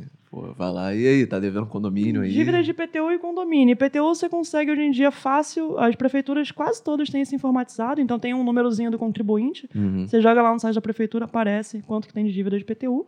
Condomínio com a administradora do condomínio. Ela vai querer te falar na hora. Não, a administradora geralmente ela fala, porque pro condomínio é muito ruim o devedor. Aham. Uhum. Quando tem um devedor de condomínio, o que o condomínio quer? Chutar, porque ele tá atrapalhando a vida de todo mundo naquele condomínio. Uhum. O custo mensal do condomínio não diminui. Então tá todo mundo rachando a dívida, tá todo mundo puto com o cara que tá devendo, porque o condomínio tá subindo. Então pro condomínio é benéfico tirar a E pessoa. Então, jogando mais um termo bonitinho aí do Ricardo, você pode usar um haircut ainda, né? pra, pra negociar e pagar menos. É, você, Priscila, você é advogado por uma formação, né? sim. Você acha que isso é um diferencial muito grande? Você acha que se eu fosse fazer isso hoje, eu precisaria contratar um advogado para entender os termos técnicos e me defender? Como advogada que tem a maioria dos amigos que são advogados, né? E eu fiz faculdade na UFRJ, que é sempre muito bem ranqueada, eu falo com propriedade que a maioria dos advogados não entende nada de leilão. Isso Mas com assim, isso não propriedade. o fato de que eu, eu também não entendo, talvez eu precise de um que entende. Com muita Entendo. propriedade, eu falo que se um advogado, independente de onde ele tenha se formado, do- se- ainda que atue com o mercado imobiliário, se ele nunca teve contato com leilão, ele vai pegar e não vai saber por onde começar a analisar. A documentação do imóvel mesmo, nem estou falando parte prática ali de analisar o investimento, não, estou falando da parte da documentação. E os investidores sabem analisar de ponta a ponta. né? Então, o que a gente tem de cenário real aí nos leilões hoje em dia é um mercado tomado por investidores e que sabem analisar. Não Uhum. precisam ali de uma assessoria especializada para analisar aquela documentação. São pessoas que sentam e estudam. Porque é óbvio que quando você vai puxar o edital, a, a, o documentação, a documentação de um imóvel, você vai ter muitos termos que não fazem parte do cotidiano das pessoas. Só que é a mesma coisa de ler um relatório de um fundo imobiliário. Quem vai se nunca leu um familiarizando. relatório de um fundo imobiliário vai pegar um monte de termo lá que não tem ideia do que aquele termo significa. Então é a mesma coisa de qualquer outro ponto. É sentar, quer participar? Senta, estuda e vai lá e consegue perfeitamente. E aí, tem, tem alguma situação que eu vou precisar, sei lá, redigir uma petição, uma liminar, umas Caralho, coisas assim de o advogado. Leandro, ele, quer- ele já tá muito aí no game, já. Não, porque eu fico assim, pô, beleza. Tentei, mandei um zap lá pro cara, falei, ó, vou pagar tua mudança aí, duas cervejas, sai daí, eu vou entrar. O cara ah, fala, vamos se encontrar aí, então. Não, é não, o cara, pô, não, não quero. Aí eu, pô, beleza, o que, que eu faço agora? Eu falo com a caixa, ela vai e faz tudo pra mim, ou... Caixa, você vai ficar esperando dois anos. É, exatamente, me pareceu. Ou tenho que O fazer que é- uma eliminar, O que a gente petição. tem assim é quem não tem conhecimento prudente, né, não é se arriscar, é contratar uma assessoria especializada. As assessorias elas vão da análise prévia até entregar a chave na sua mão e regularizar a documentação. Então não vai cuidar de parte de reforma nem de parte de venda, se esse for do seu interesse. Cobram em média de 5 a 10% do valor da arrematação de cada imóvel. Uhum. Então, quando a gente pensa em um imóvel, já é uma baita grana. Quando a gente Uhum. pensa no que as pessoas fazem nos leilões, que é arrematar imóveis em sequência, é muito dinheiro que você pagaria para uma assessoria. Quando você tem o conhecimento necessário para isso, você então elimina a necessidade de precisar dessa assessoria, pagando lá de 5 a 10% da arrematação. Se você consegue um acordo de desocupação em um leilão extrajudicial, pronto, não precisa do judiciário em momento algum, resolveu ali, é, não precisou da assessoria. Inclusive, qualquer assessoria especializada num pós-leilão é, extrajudicial vai tentar o acordo. Então, você está pagando caro para algo que você poderia fazer completamente sozinho, desde que você tenha conhecimento para isso. Não foi possível o acordo, precisa entrar com a ação de emissão na posse, que é desocupação no judiciário, aí você vai precisar de um advogado pontualmente para esse ponto. Uhum, E aí não é um advogado especialista em leilão. uhum. Porque a emissão na posse existe em vários outros cenários da- do direito não relacionados a leilão. E aí você paga pontualmente para isso, pagando muito menos do que você pagaria para assessoria especializada. Se é me assim cobrar que, os- que 10%, irmão, me, me dá o Vadmecum aí. Que faz direito rapidinho, cinco aninhos. é, abre o Enem aí, filho. Eu não... Boa. Agora tem uma pergunta. né, Porque quando a gente fala em carteira de fundos imobiliários, né, de ações, renda fixa, a gente busca diversificar. A melhor estratégia para você também é diversificação ou você procura concentrar, né, o, o- por exemplo, poxa, a grana que você tem para trabalhar com isso em um, dois móveis? Como é que eu sempre tento diversificar. Então, ainda que eu tenha X mil reais para gastar lá é, e tenha uma oportunidade boa de um imóvel mais valorizado que eu poderia aplicar todo esse dinheiro, eu vou tentar buscar imóveis mais populares para diversificar. Eu gosto muito de arrematar imóvel popular. Acho o giro de imóvel popular muito bom costuma dar menos trabalho em pontos tipo reparos e reformas, né? Uhum. Você consegue fazer um negócio mais simples, mais rápido. E isso me possibilita já. Eu não vou vender, ainda que eu remate hoje cinco imóveis, não vou vender os cinco no mesmo dia. Né? Eles vão ter prazos diferentes aí. Posso vender um em três meses, o outro em seis, o outro em nove e o outro em doze. Né? Então eu gosto também de diversificar, porque eu já vou recuperando o capital que eu investi naquela operação, realizando o lucro daquela operação e seguindo arrematando outros imóveis. Então acho que o grande lance é, dos leilões é você pensar na, no todo, né? É, de quantas arrematações você pode fazer ao longo da sua vida para multiplicar o seu patrimônio ali de uma forma segura. Legal. E aí você falou do, do imóvel do Cafu, me levantou um negócio aqui. Tá lá o imóvel do Cafu, então. Você tem um limite de valor que você coloca em imóveis que você pode arrematar, porque você sabe que, pô, pode ser a mansão de não sei quem, do cara da rede TV e tudo mais, do Neymar e tal. Pô, se for do Neymar, tem prêmio, não tem? você paga 10% a mais. 120%. Vou pagar maior grana quando for vender.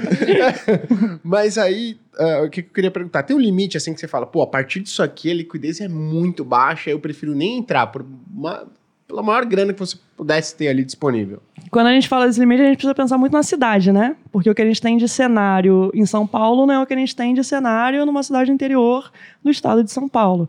Então, aqui em São Paulo, você vê imóveis, um imóvel de um milhão de reais em São Paulo, por exemplo, não é uhum. nada de mais, né? Sim. Classe média vai lá, uma classe média com um poder aquisitivo um pouquinho maior, vai lá realizar um financiamento somando a, a renda é, do casal e vai realizar esse financiamento. Quando a gente parte para uma cidade de 200 mil habitantes e fala de um imóvel de um milhão, às vezes é o imóvel mais caro da cidade. Né? Uhum. Se for uma cidade de 30 mil habitantes, nem existe esse imóvel de um milhão. Né? Então a gente precisa sempre analisar isso aí no cenário da cidade onde o imóvel está localizado. Aqui em São Paulo, pensando sempre nessa estratégia de diversificar, eu fico em imóveis de até um milhão e meio, que eu ainda uhum. acho o giro ali é, mais tranquilo. Subindo é, disso, ainda para São Paulo, que é uma cidade que tem gente com muita grana e bastante gente com muita grana, eu já acho que já começa a atrapalhar um pouco é, o prazo de venda. Se fosse uma cidade interior, um imóvel de um milhão e meio, provavelmente eu não arremataria. Uhum. É, pegaria esse dinheiro e colocaria lá em 4, 5. 15 de 100 mil. é, tipo Exato. O, Priscila, você tem é, alguma estrutura para fazer um planejamento tributário melhor na hora de fazer as aquisições? Porque eu tinha visto uma época que, por exemplo, se você for ter imóveis para aluguel, faz muito sentido holding. você ter uma holding. Né? Sim. Quando a gente pensa em comprar e vender, que é a forma que eu, como eu atuo hoje em dia, a pessoa física em leilão ela vai pagar bem menos imposto que a pessoa jurídica. Uhum. Porque as pessoas olham muito para a alíquota, né? Gostam de comparar a alíquota. Para a pessoa física, a gente tem uma alíquota de, de imposto de 15% para ganhos de até 5 milhões. Uhum. Para a pessoa jurídica, obviamente que sempre depende do tipo é, da pessoa jurídica e a forma de tributação. O que a gente teria ali de uma alíquota mais baixa seria uma pessoa jurídica tributada pelo lucro presumido e constituída para explorar a atividade imobiliária. Ficaria com uma alíquota de 6,73. Aí tem muita gente que olha 15 de um lado, 6,73 do outro, Uhum. Pessoa jurídica vai pagar menos, até porque o brasileiro ele tem essa, como se fosse uma regra universal, que a pessoa jurídica vai sempre pagar menos imposto que a pessoa física. Aí no leilão foge a essa regra, porque os 15% da pessoa física é sobre o lucro. E a receita possibilita que a gente some vários custos que a gente tem com o imóvel, abatendo desse lucro para fins de imposto. Então, o lucro da pessoa física não é venda menos o que pagou da arrematação. O custo da pessoa física, o lucro da pessoa física, perdão, é a venda menos o total dos custos de aquisição, que é a soma da arrematação, a soma da comissão do leiloeiro, a soma do imposto de transmissão do imóvel, a soma da documentação. Se fez reforma, você pode somar também.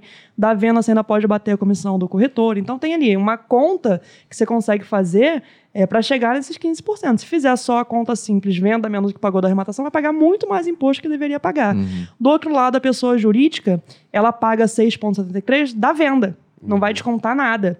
Então, quando a gente faz essa conta na prática, considerando imóveis que você vai arrematar com 40%, 50%, até 60% de desconto, a pessoa física vai pagar menos imposto do que a pessoa jurídica. Então, para comprar e vender, a pessoa física é mais interessante.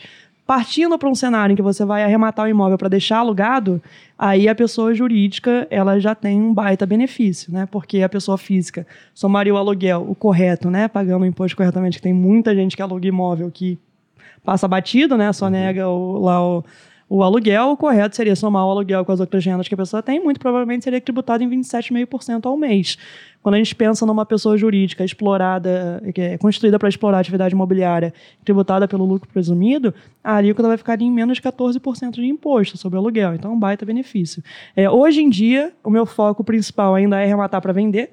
Então, a pessoa física está valendo a pena nesse ponto. Só que a gente está estruturando uma holding para começar a arrematar imóveis para deixar alugado. Isso que eu ia perguntar. Até hoje, então, você não arrematou nenhum imóvel, ele está lá alugado? Não, nenhum. Todos eu arrematei para vender. Você, então você arremata e depois coloca o fundo imobiliário. eu arremato, vendo, ganho é, com a operação e vou sempre reaplicando em outros leilões. E agora estou até pensando com meu irmão, né, um projeto que a gente tem aí de escriturar uma holding em que a gente vai arrematar imóveis para deixar, de deixar alugado. Né? E aí a holding vai ajudar aí nessa Benefício tributário. Benefício né? tributário, pagar menos imposto ali mensal sobre esses aluguéis. Legal. E no psicológico, o yield vai, vai, ficar, vai ficar bacana. Vai ficar bacana. Você né? vai fazer o yield em cima do teu custo, né? Uhum. Aí, Exatamente. Aí, aí você é. fica com yield competitivo. Quando a gente uhum. fala de, de alugar um imóvel, né, pensando no mercado imobiliário tradicional, não vale a pena, né? Você tem outros vários investimentos aí que com muito menos dor de cabeça vão te pagar um rendimento mensal bem maior. Quando a gente fala de alugar o imóvel que a gente arrematou em leilão, a gente já tem um benefício do desconto. Uhum. Então, só pela operação ali, você já tem o lucro da operação que você vender seu imóvel e você vai alugar pela média de mercado, só que você pagou muito menos. Sim, então, seu rendimento mensal vai ser muito maior. É o famoso yield on cost. O yield on é. cost vai ficar, vai ficar, fica atrativo. É. Agora, o... Deixa eu, Ricardo, deixa eu fazer uma pergunta para você. A pessoa que quer começar a investir em fundo imobiliário, o que, que ela precisa fazer? Quais são os passos que ela precisa adotar para ela investir bem? Porque eu costumo dizer o seguinte, né? Tem gente que fala assim, não, eu vou começar a investir da maneira correta quando, quando eu tiver muito dinheiro. Aí eu sempre falo, olha, se você investe bem com 100 reais, com mil reais, você vai investir bem com 10 mil, 50 mil, 100 mil, com um milhão.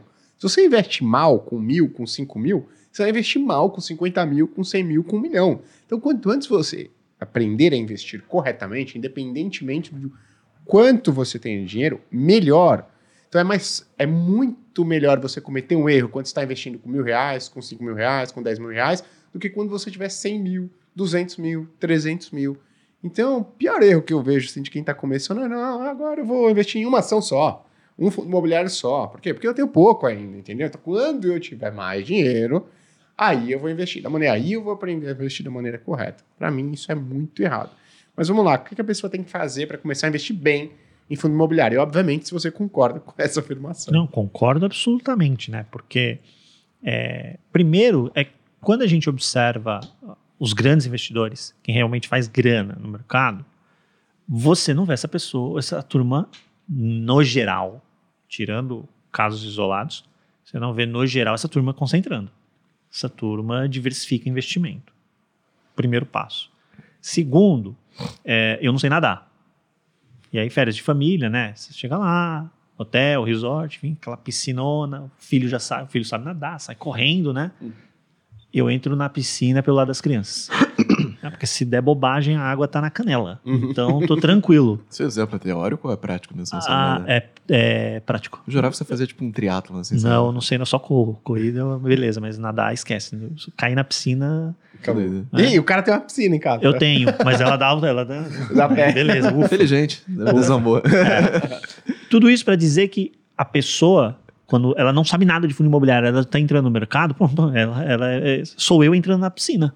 Então, vai para o lado das crianças. O que, que é o lado das crianças? São os ativos de maior qualidade, mais histórico para você poder analisar.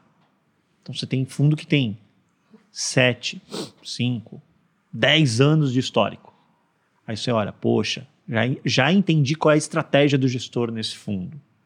Ah, quando, quando o mercado vai mal, ó, nessa época aqui a economia estava mal, ele performou dessa forma. Nessa época aqui a economia estava indo muito bem, ele performou dessa forma. A estratégia do gestor foi assim. Então você tem mais dados para analisar. Né? Então vai nessa turma. Imóvel de, ma de maior qualidade. É fundo de papel? Vai no high grade. Carteira. Ah, tem menor yield? Tem mesmo. Não tem almoço uhum. grátis no mercado financeiro. Vai nesse. Você está aprendendo. Né? Até porque risco. Risco é tempero. Tempero, você não enche o teu prato de tempero. Tempero só dá um saborzinho. Então, quando você está confortável, aí você coloca um pouquinho de risco na sua carteira. Você vai adicionando risco aos poucos. O que eu vejo muitas vezes, infelizmente, as pessoas queimarem etapa. Então ela começa colocando mais risco na carteira. Começa com um fundo mais arriscado. Começa no fundo que não tem histórico hum. nenhum. Não tem histórico nenhum. Né? E aí, aí tem, a, aí tem aqueles, aqueles cenários que a pessoa deu sorte e ela se acha gênio. Que é a pior uhum. coisa que pode acontecer. Ah, deu certo. Você deu sorte. Você não entendeu ainda que você deu sorte? Né? O negócio não tinha histórico nenhum. Você pegou, pegou, nasceu numa janela boa, você conseguiu fazer, conseguiu dar, deu certo. E aí, o que ela faz? Ela dobra a aposta. Ela uhum. dobra a aposta, ela dobra a aposta, e aí, uma hora, se o produto não é tão bom, a conta vem. E ela tá, tá toda concentrada ali, então ela não diversificou. Uhum. Então, diversifique. E diversifique fundamentalmente focando nos ativos de maior qualidade, com maior histórico. Né? Mais uma vez, se você está começando, você está pequenininho, pô, você acertou aquele fundo imobiliário que fez o turnaround, deu certo. Parabéns. Você multiplicou um patrimônio que mudou sua vida? Não, não mudou sua vida.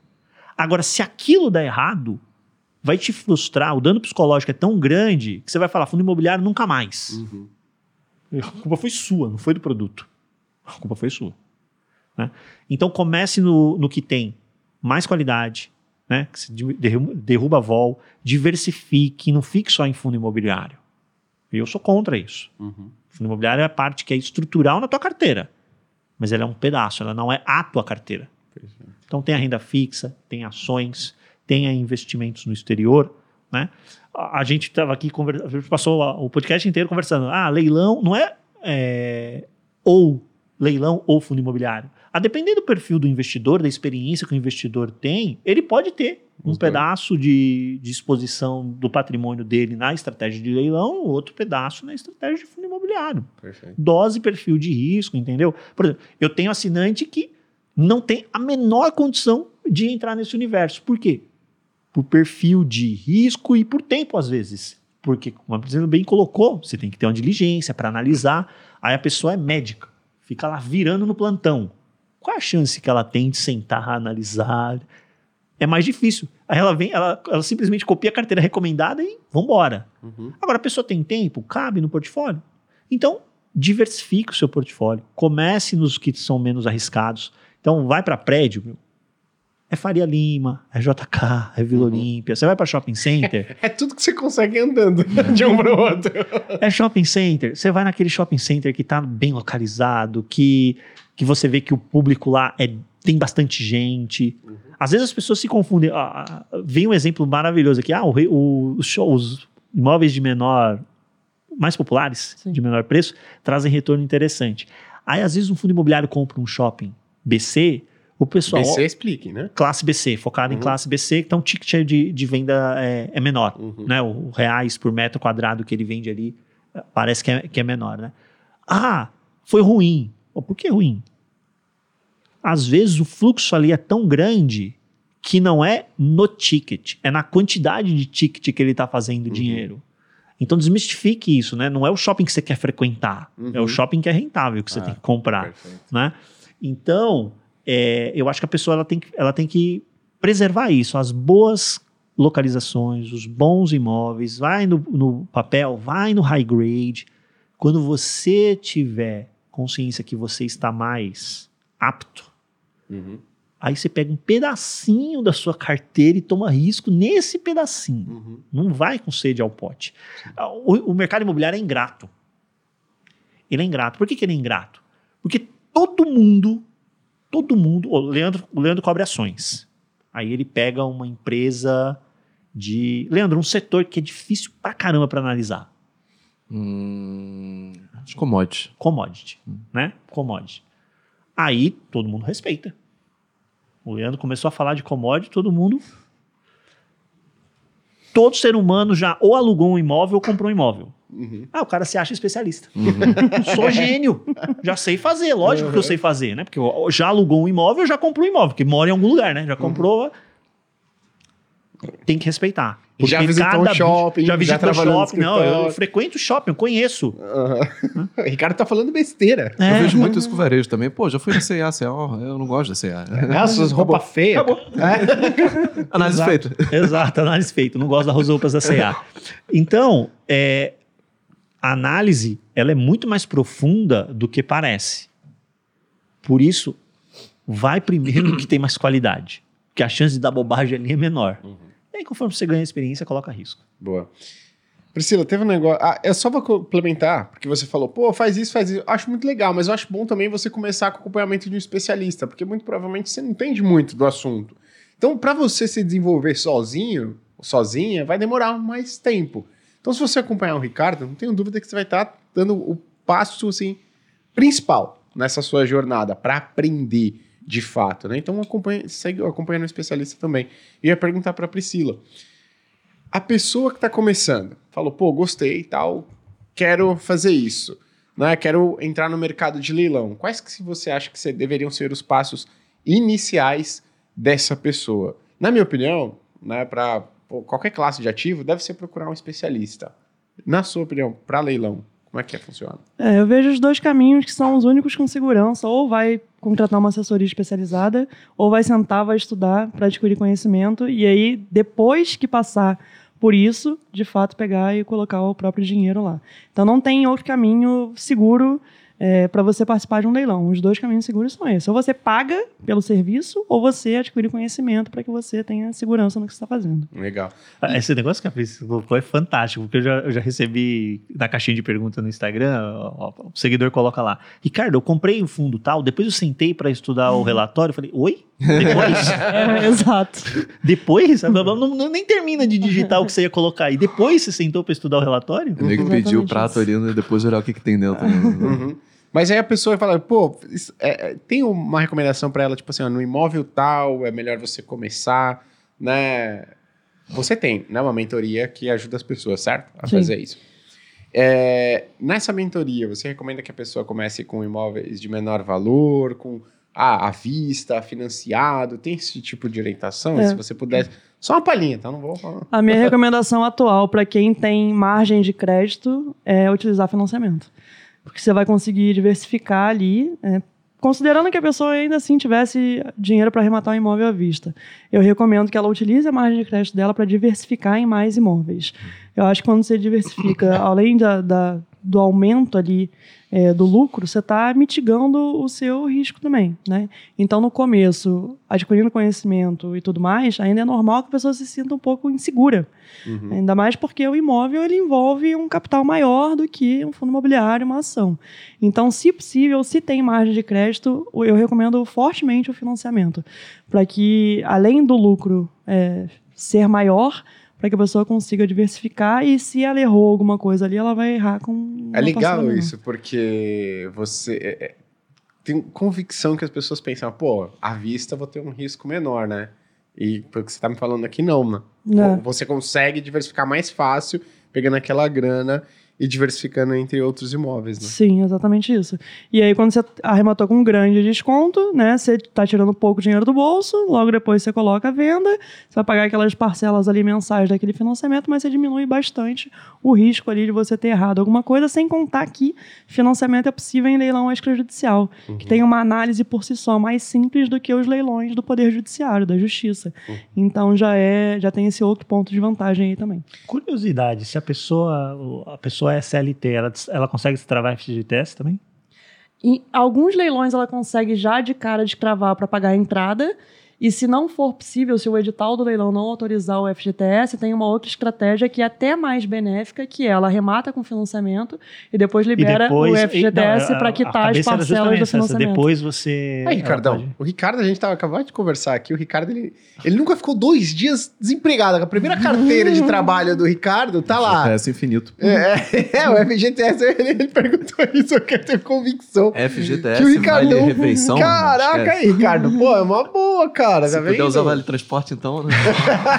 Até o VA vai entrar na conta, né? Muito bom. Aí dá a mansão do Cafu pra ele lá. Agora, Priscila, eu queria te perguntar se. Porque assim, é, cinco anos atrás, eu nem ouvia falar sobre isso. Se alguém era, sabe, aquele, pô, um cara parente distante que fazia isso e tudo mais. Então eu queria perguntar para você se Uh, você observa que o retorno, o desconto né, dos imóveis, o retorno na operação, eles estão diminuindo porque você percebe mais pessoas entrando nesse mercado. E se você tem um paralelo com o que acontece, por exemplo, se esse é um mercado que existe em outros países e como é que funciona, por exemplo, ah, existe nos Estados Unidos, porque eu sei que o mercado americano de REITs, né, de fundos imobiliários, ele é bem mais evoluído que o mercado brasileiro, né? Queria uh, essa sua percepção, se o retorno ele vem caindo ou se não, ainda não, e se uh, tem um paralelo com o mercado americano, se isso existe. Tá, é o que a gente observa em leilão aqui no Brasil é que de fato aumentou a procura pelos leilões de imóveis, só que você consegue ver na prática algo que é muito nítido, que as pessoas têm uma cabeça muito parecida de achar qual tipo de imóvel vai ser o bom imóvel para uma arrematação. Então, é natural que a procura aumente, até pela facilidade dos leilões hoje em dia, que são online. Antigamente era presencial. Então, você uhum. tinha que comparecer naquele lugar em determinada Martelinho? hora, ficar levantando mãozinha ah, e o leiloeiro lá. Ah, eu preferia esse. Viu? Mas é uma experiência. Porque eu fui assim. Ah, é? Pagaria eu um pouco mais pra ir nesse. Tô brincando. Quando o meu primeiro contato com leilão foi em 2011 e era completamente assim. Era no Rio de Janeiro, no fórum do centro do Rio, embaixo de uma escada, precário o lugar. Nossa. Tinha um leiloeirozinho, todo mundo espremido, levantando levantando mãozinha e batia martelinho e acabou. Hoje em dia. Só era, era só imóvel? Ou tinha leilão onde tinha, tinha astas coisas. com outras coisas? Tinha, aí, tinha fica carro, aí fica divertido. aí fica divertido. E aí, com o leilão eletrônico, com é, o conhecimento vai popularizando também, mais gente começou a olhar para esse mercado. Só que ainda é um pessoal que tem uma classe mais é, elevada. Uhum. Né? Então você não olha a classe média com um padrão mais baixo e a classe mais baixa olhando para o mercado nem para comprar um imóvel de moradia. Então ainda é tomado pelos investidores.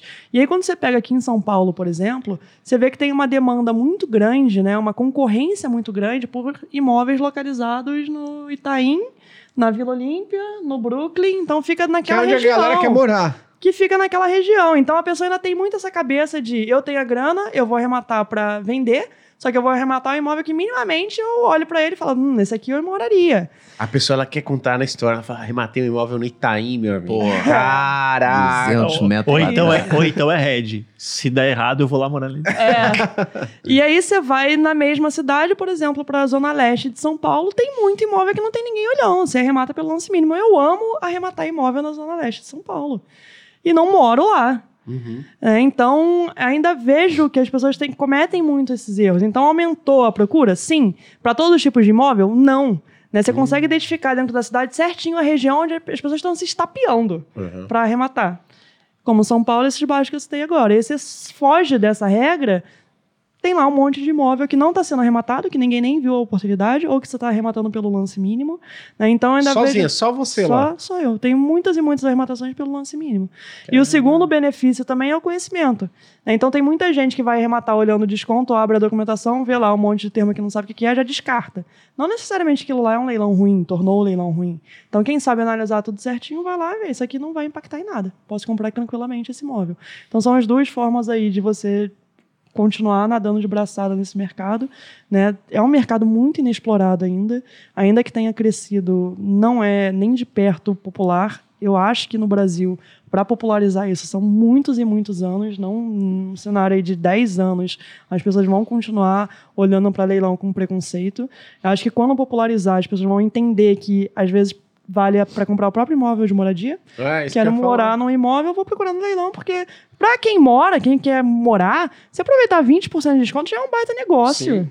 Para o investidor, não, ele precisa de, um, de uma margem maior ali para que ele consiga incluir todos os custos e ficar é, vantajoso pelo trabalho que ele vai ter com aquela operação. Mas para moradia, 15, 20% de desconto já é um baita negócio. Uhum. Ah, é só que as pessoas não olham para o ah. mercado para essa finalidade. Deixa eu perguntar, mas assim, é só por fotos. Você não pode visitar. Você né? não pode visitar, mas você quer morar naquela rua, você, você vai assim, naquele mesmo condomínio, em outra unidade que tá lá sim, vendo. O que eu ia te perguntar é assim: sim, tem você tem. Porque eu imagino que não tem um padrão para as fotos. Às vezes eu vou entrar no site do quinto andar, tem foto que o cara. Pô, quase uma você selfie. não consegue. uma selfie, você não consegue ver nada do apartamento. Tem apartamento que você descarta, assim, que essa foto tá tão ruim que eu não consigo nem ver como tá o apartamento. Tem apartamento que eu nem vejo foto interna. Eu vejo foto externa, vejo condomínio, aí eu vou pesquisar outros imóveis que estão à venda naquele mesmo condomínio para tentar entender a distribuição interna, para tentar entender o que tem naquele condomínio, vou ligar né, para o condomínio para buscar informações ali práticas com síndico, porteiro isolador e vou colocar na minha, na minha conta lá uma reforma. Então eu gosto muito de reforma básica. Às vezes mandar pintar e botar um laminado no chão, você já deixa o imóvel completamente diferente. Você vai gastar muito pouco para fazer isso. Então eu coloco lá o preço de uma reforma básica. Entrei no imóvel, não precisa? Ótimo, vou lucrar mais do que estava esperando. Entrei no imóvel, precisa? Já estava lá na conta, né? Se for um imóvel mais antigo, já coloca uma reforma maior, porque eu já conto com um é. problema lá hidráulico, elétrico, um problema sabe? elétrico, né? Uhum. Se for um imóvel mais novo, não precisa contar com isso. Só conto lá com um básicozinho de, de estética. Então, isso tudo a gente consegue analisar de uma forma ou de outra, ainda que uhum. você não uhum. tenha fotos internas lá do imóvel, de alguma outra forma você vai se proteger para colocar lá na sua conta, nem que seja um, um custo que você espera ter com aquilo. Pô, legal. Eu já, se eu não visse vamos, a foto, eu ia falar, ah, porra. Vamos cara. fechar um negocinho aí, fazer um negocinho? É, então, vamos aí, fazer cara. Um, o clube aí. o clube já de... falou que o mercado imobiliário lá deu um, deu um up na vida, né? É, já dá pra olhar é, né? Exatamente. Pô, o que mais me surpreendeu foi você falar que dá lance único, assim. Se eu falo na internet que eu tô participando de leilão, no dia seguinte tem alguém lá só pra trollar. Ele vai lá, pô, dou meu lance, ele dá um lance um real maior. Mas, Mas eu não divulgo meu login. não divulgo. Esse leilão que eu participei, que a gente foi comprar, a gente foi comprar um terreno que era lindeiro ao shopping. E, e a gente usava. A gente era locatário do terreno. E a empresa entrou em recuperação judicial. A gente já tinha tentado comprar o, le... o terreno antes, eles tinham recusado a oferta. E quando a empresa entrou em RJ, o terreno foi a leilão. Aí quando a gente olhou o valor, falou: Que bom, que bom, que aconteceu. Ainda bem que eu não comprei lá atrás, né? Vamos lá. E aí a gente conseguiu fazer, mas a gente dividiu, a gente, tinha, a gente levou, montamos dois times para dar lance, era presencial, uhum. porque a empresa tinha também, ou porque quando a empresa entra em RJ, tudo bem, este capital está comprometido. Mas o cara, né, não tem só esse capital. Uhum. Então ele estava tentando comprar através de. Do... Outros jeitos. Então eram os, os, três se degladiando, né? Os nossos dois times, mas lá subindo o valor do negócio. Até que a gente chegou num patamar que para ele não compensava mais, mas para a gente ainda estava abaixo do valor que a gente já tinha tentado comprar anteriormente. E Final a gente conseguiu comprar e virou estacionamento do shopping. Aqui mato. É. Agora, oh, Ricardo, agora falando do mercado de fundos imobiliários, tem gente que fala assim: ó, oh, mercado de fundo imobiliário, pô, ele dá um retorno legal, mas quanto mais ele cresce, mais eficiente ele vai ficar e mais difícil de você ganhar dinheiro com o mercado de fundos imobiliários. Vai acabar acontecendo assim uma queda na taxa de rentabilidade. Você acredita nisso? Vamos lá a queda de taxa de rentabilidade ela vai ocorrer se a gente, se o Brasil minimamente der certo e a gente estruturalmente começar a trabalhar com menores taxas para tudo. Então a nossa taxa de juros estrutural ela ficou menor, a gente vai ter estruturalmente uma inflação menor. Por óbvio, o rendimento dos investimentos serão menores. É só você olhar o que acontece com as economias desenvolvidas. Né? Os REITs, são muito mais alavancados do que os fundos imobiliários. Muito mais alavancados. E entregam dividendos menores. Por quê? Porque lá se aceita um nível de rendimento menor. Por que, que se aceita um nível de rendimento menor? Pô, porque a taxa de juros é baixa, a inflação histórica é baixa, agora está tá mais elevada, mas a inflação histórica é baixa, então o investidor pede, a exigência de renda é menor. Então, se estruturalmente a gente um dia caminhar para uhum. para esse cenário, aí sim. Do contrário, a gente sempre vai carregar prêmio em relação aos ativos de menor risco em moeda local. Então eu sempre procuro olhar o quê? Qual é o prêmio que eu tenho em relação a um título público federal. Né? Hoje, quando eu olho para o mercado de fundos imobiliários, a gente tem basicamente o nível de prêmio da renda em relação à taxa do título público federal, que é praticamente o dobro da média, da média histórica. Então, o que isso quer dizer? Que as cotas estão negociando num preço que a gente tem espaço para ver este preço subir para um mesmo patamar de renda e simplesmente convergir esse dividendo para a média histórica. Uhum. Então eu procuro sempre trabalhar com essa questão. Olha, a gente vai. Qual é o, o patamar que eu tenho em relação à taxa, de, à taxa do ativo livre de risco, né? Para usar o termo, uhum. o termo bonitinho. Se a taxa da, da renda fixa sobe, o meu nível de, de exigência de renda nominal vai ter que subir também. Uhum. Se a taxa da renda fixa cai, vai cair aqui.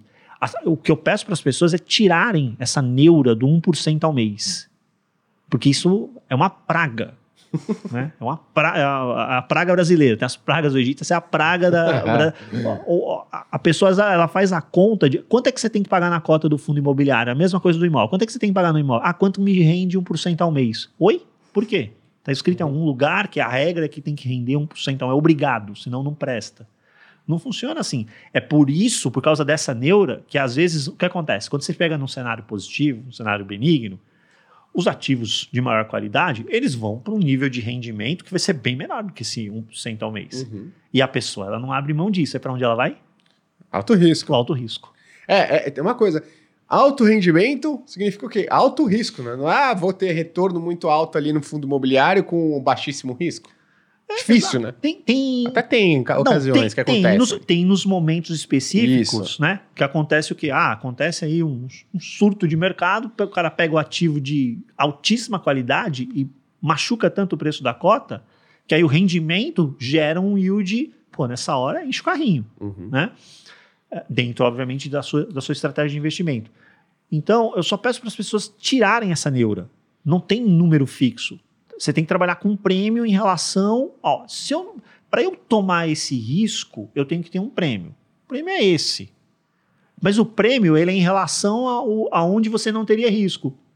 Né? Não é um número fixo, mágico, 1%. O 1% ele pode ser ruim. Se você pega um cenário horroroso, por exemplo, quando você estava com com, com a Selic em 3,75. Agora mesmo, com 13,25. Você pega, você pega ativo de renda fixa tranquilinho, risco ali baixinho, te entrega 1% no mês. Você vai enfrentar a volatilidade de bolsa, você tem que ter uma perspectiva maior, mas também não é só com a renda, é com o retorno total, você tem que considerar quanto você acha que vai se valorizar essa cota, enfim. Então, é só para tirar essa neura do 1% ao mês. Isso é o que eu peço para as pessoas. Legal. Não, e até para dizer o, o, seguinte, né? Tem gente que fala, pô, não, mas aí o mercado vai se evoluir, vai ficar menos rentável. Eu vim pegar um gráfico aqui do mercado de REITs, que é o mercado de FIIs lá dos Estados Unidos. E aí, pô, você gostaria de ter investido no S&P nos últimos gostaria, 10 anos? Gostaria. É, provavelmente todo mundo aqui gostaria de ter investido nos últimos 10 anos aí no S&P. Porque a gente sabe que teve um retorno muito bom. E nos últimos 10 anos, eu peguei aqui né, o retorno total dos REITs em cada classe de ativo dos REITs. Aqueles REITs de storage nos Estados Unidos, aqueles galpões lá que lá são muito comuns. Guarda-tranqueira. Guarda no Brasil é guarda-tranqueira. Guarda-tranqueira. O S&P teve um retorno aí, né, uh, desses últimos 10 anos de 258% em dólar. Esses REITs nos Estados Unidos nos últimos 10 anos renderam 717% em dólar, tá? Ah, você fala, ah, mas é só uma classe de ativo dos, dos REITs americanos? Não. Você pega aqui os First Industrial, né? Aí não sei o que, que é, tem que dar uma olhadinha lá, o Ricardo provavelmente sabe. Log, logístico. Logístico. Pô, 428% nos últimos 10 anos. Se você pegar aqui Equinix, sabe o que, que é? Equinix? Equinix.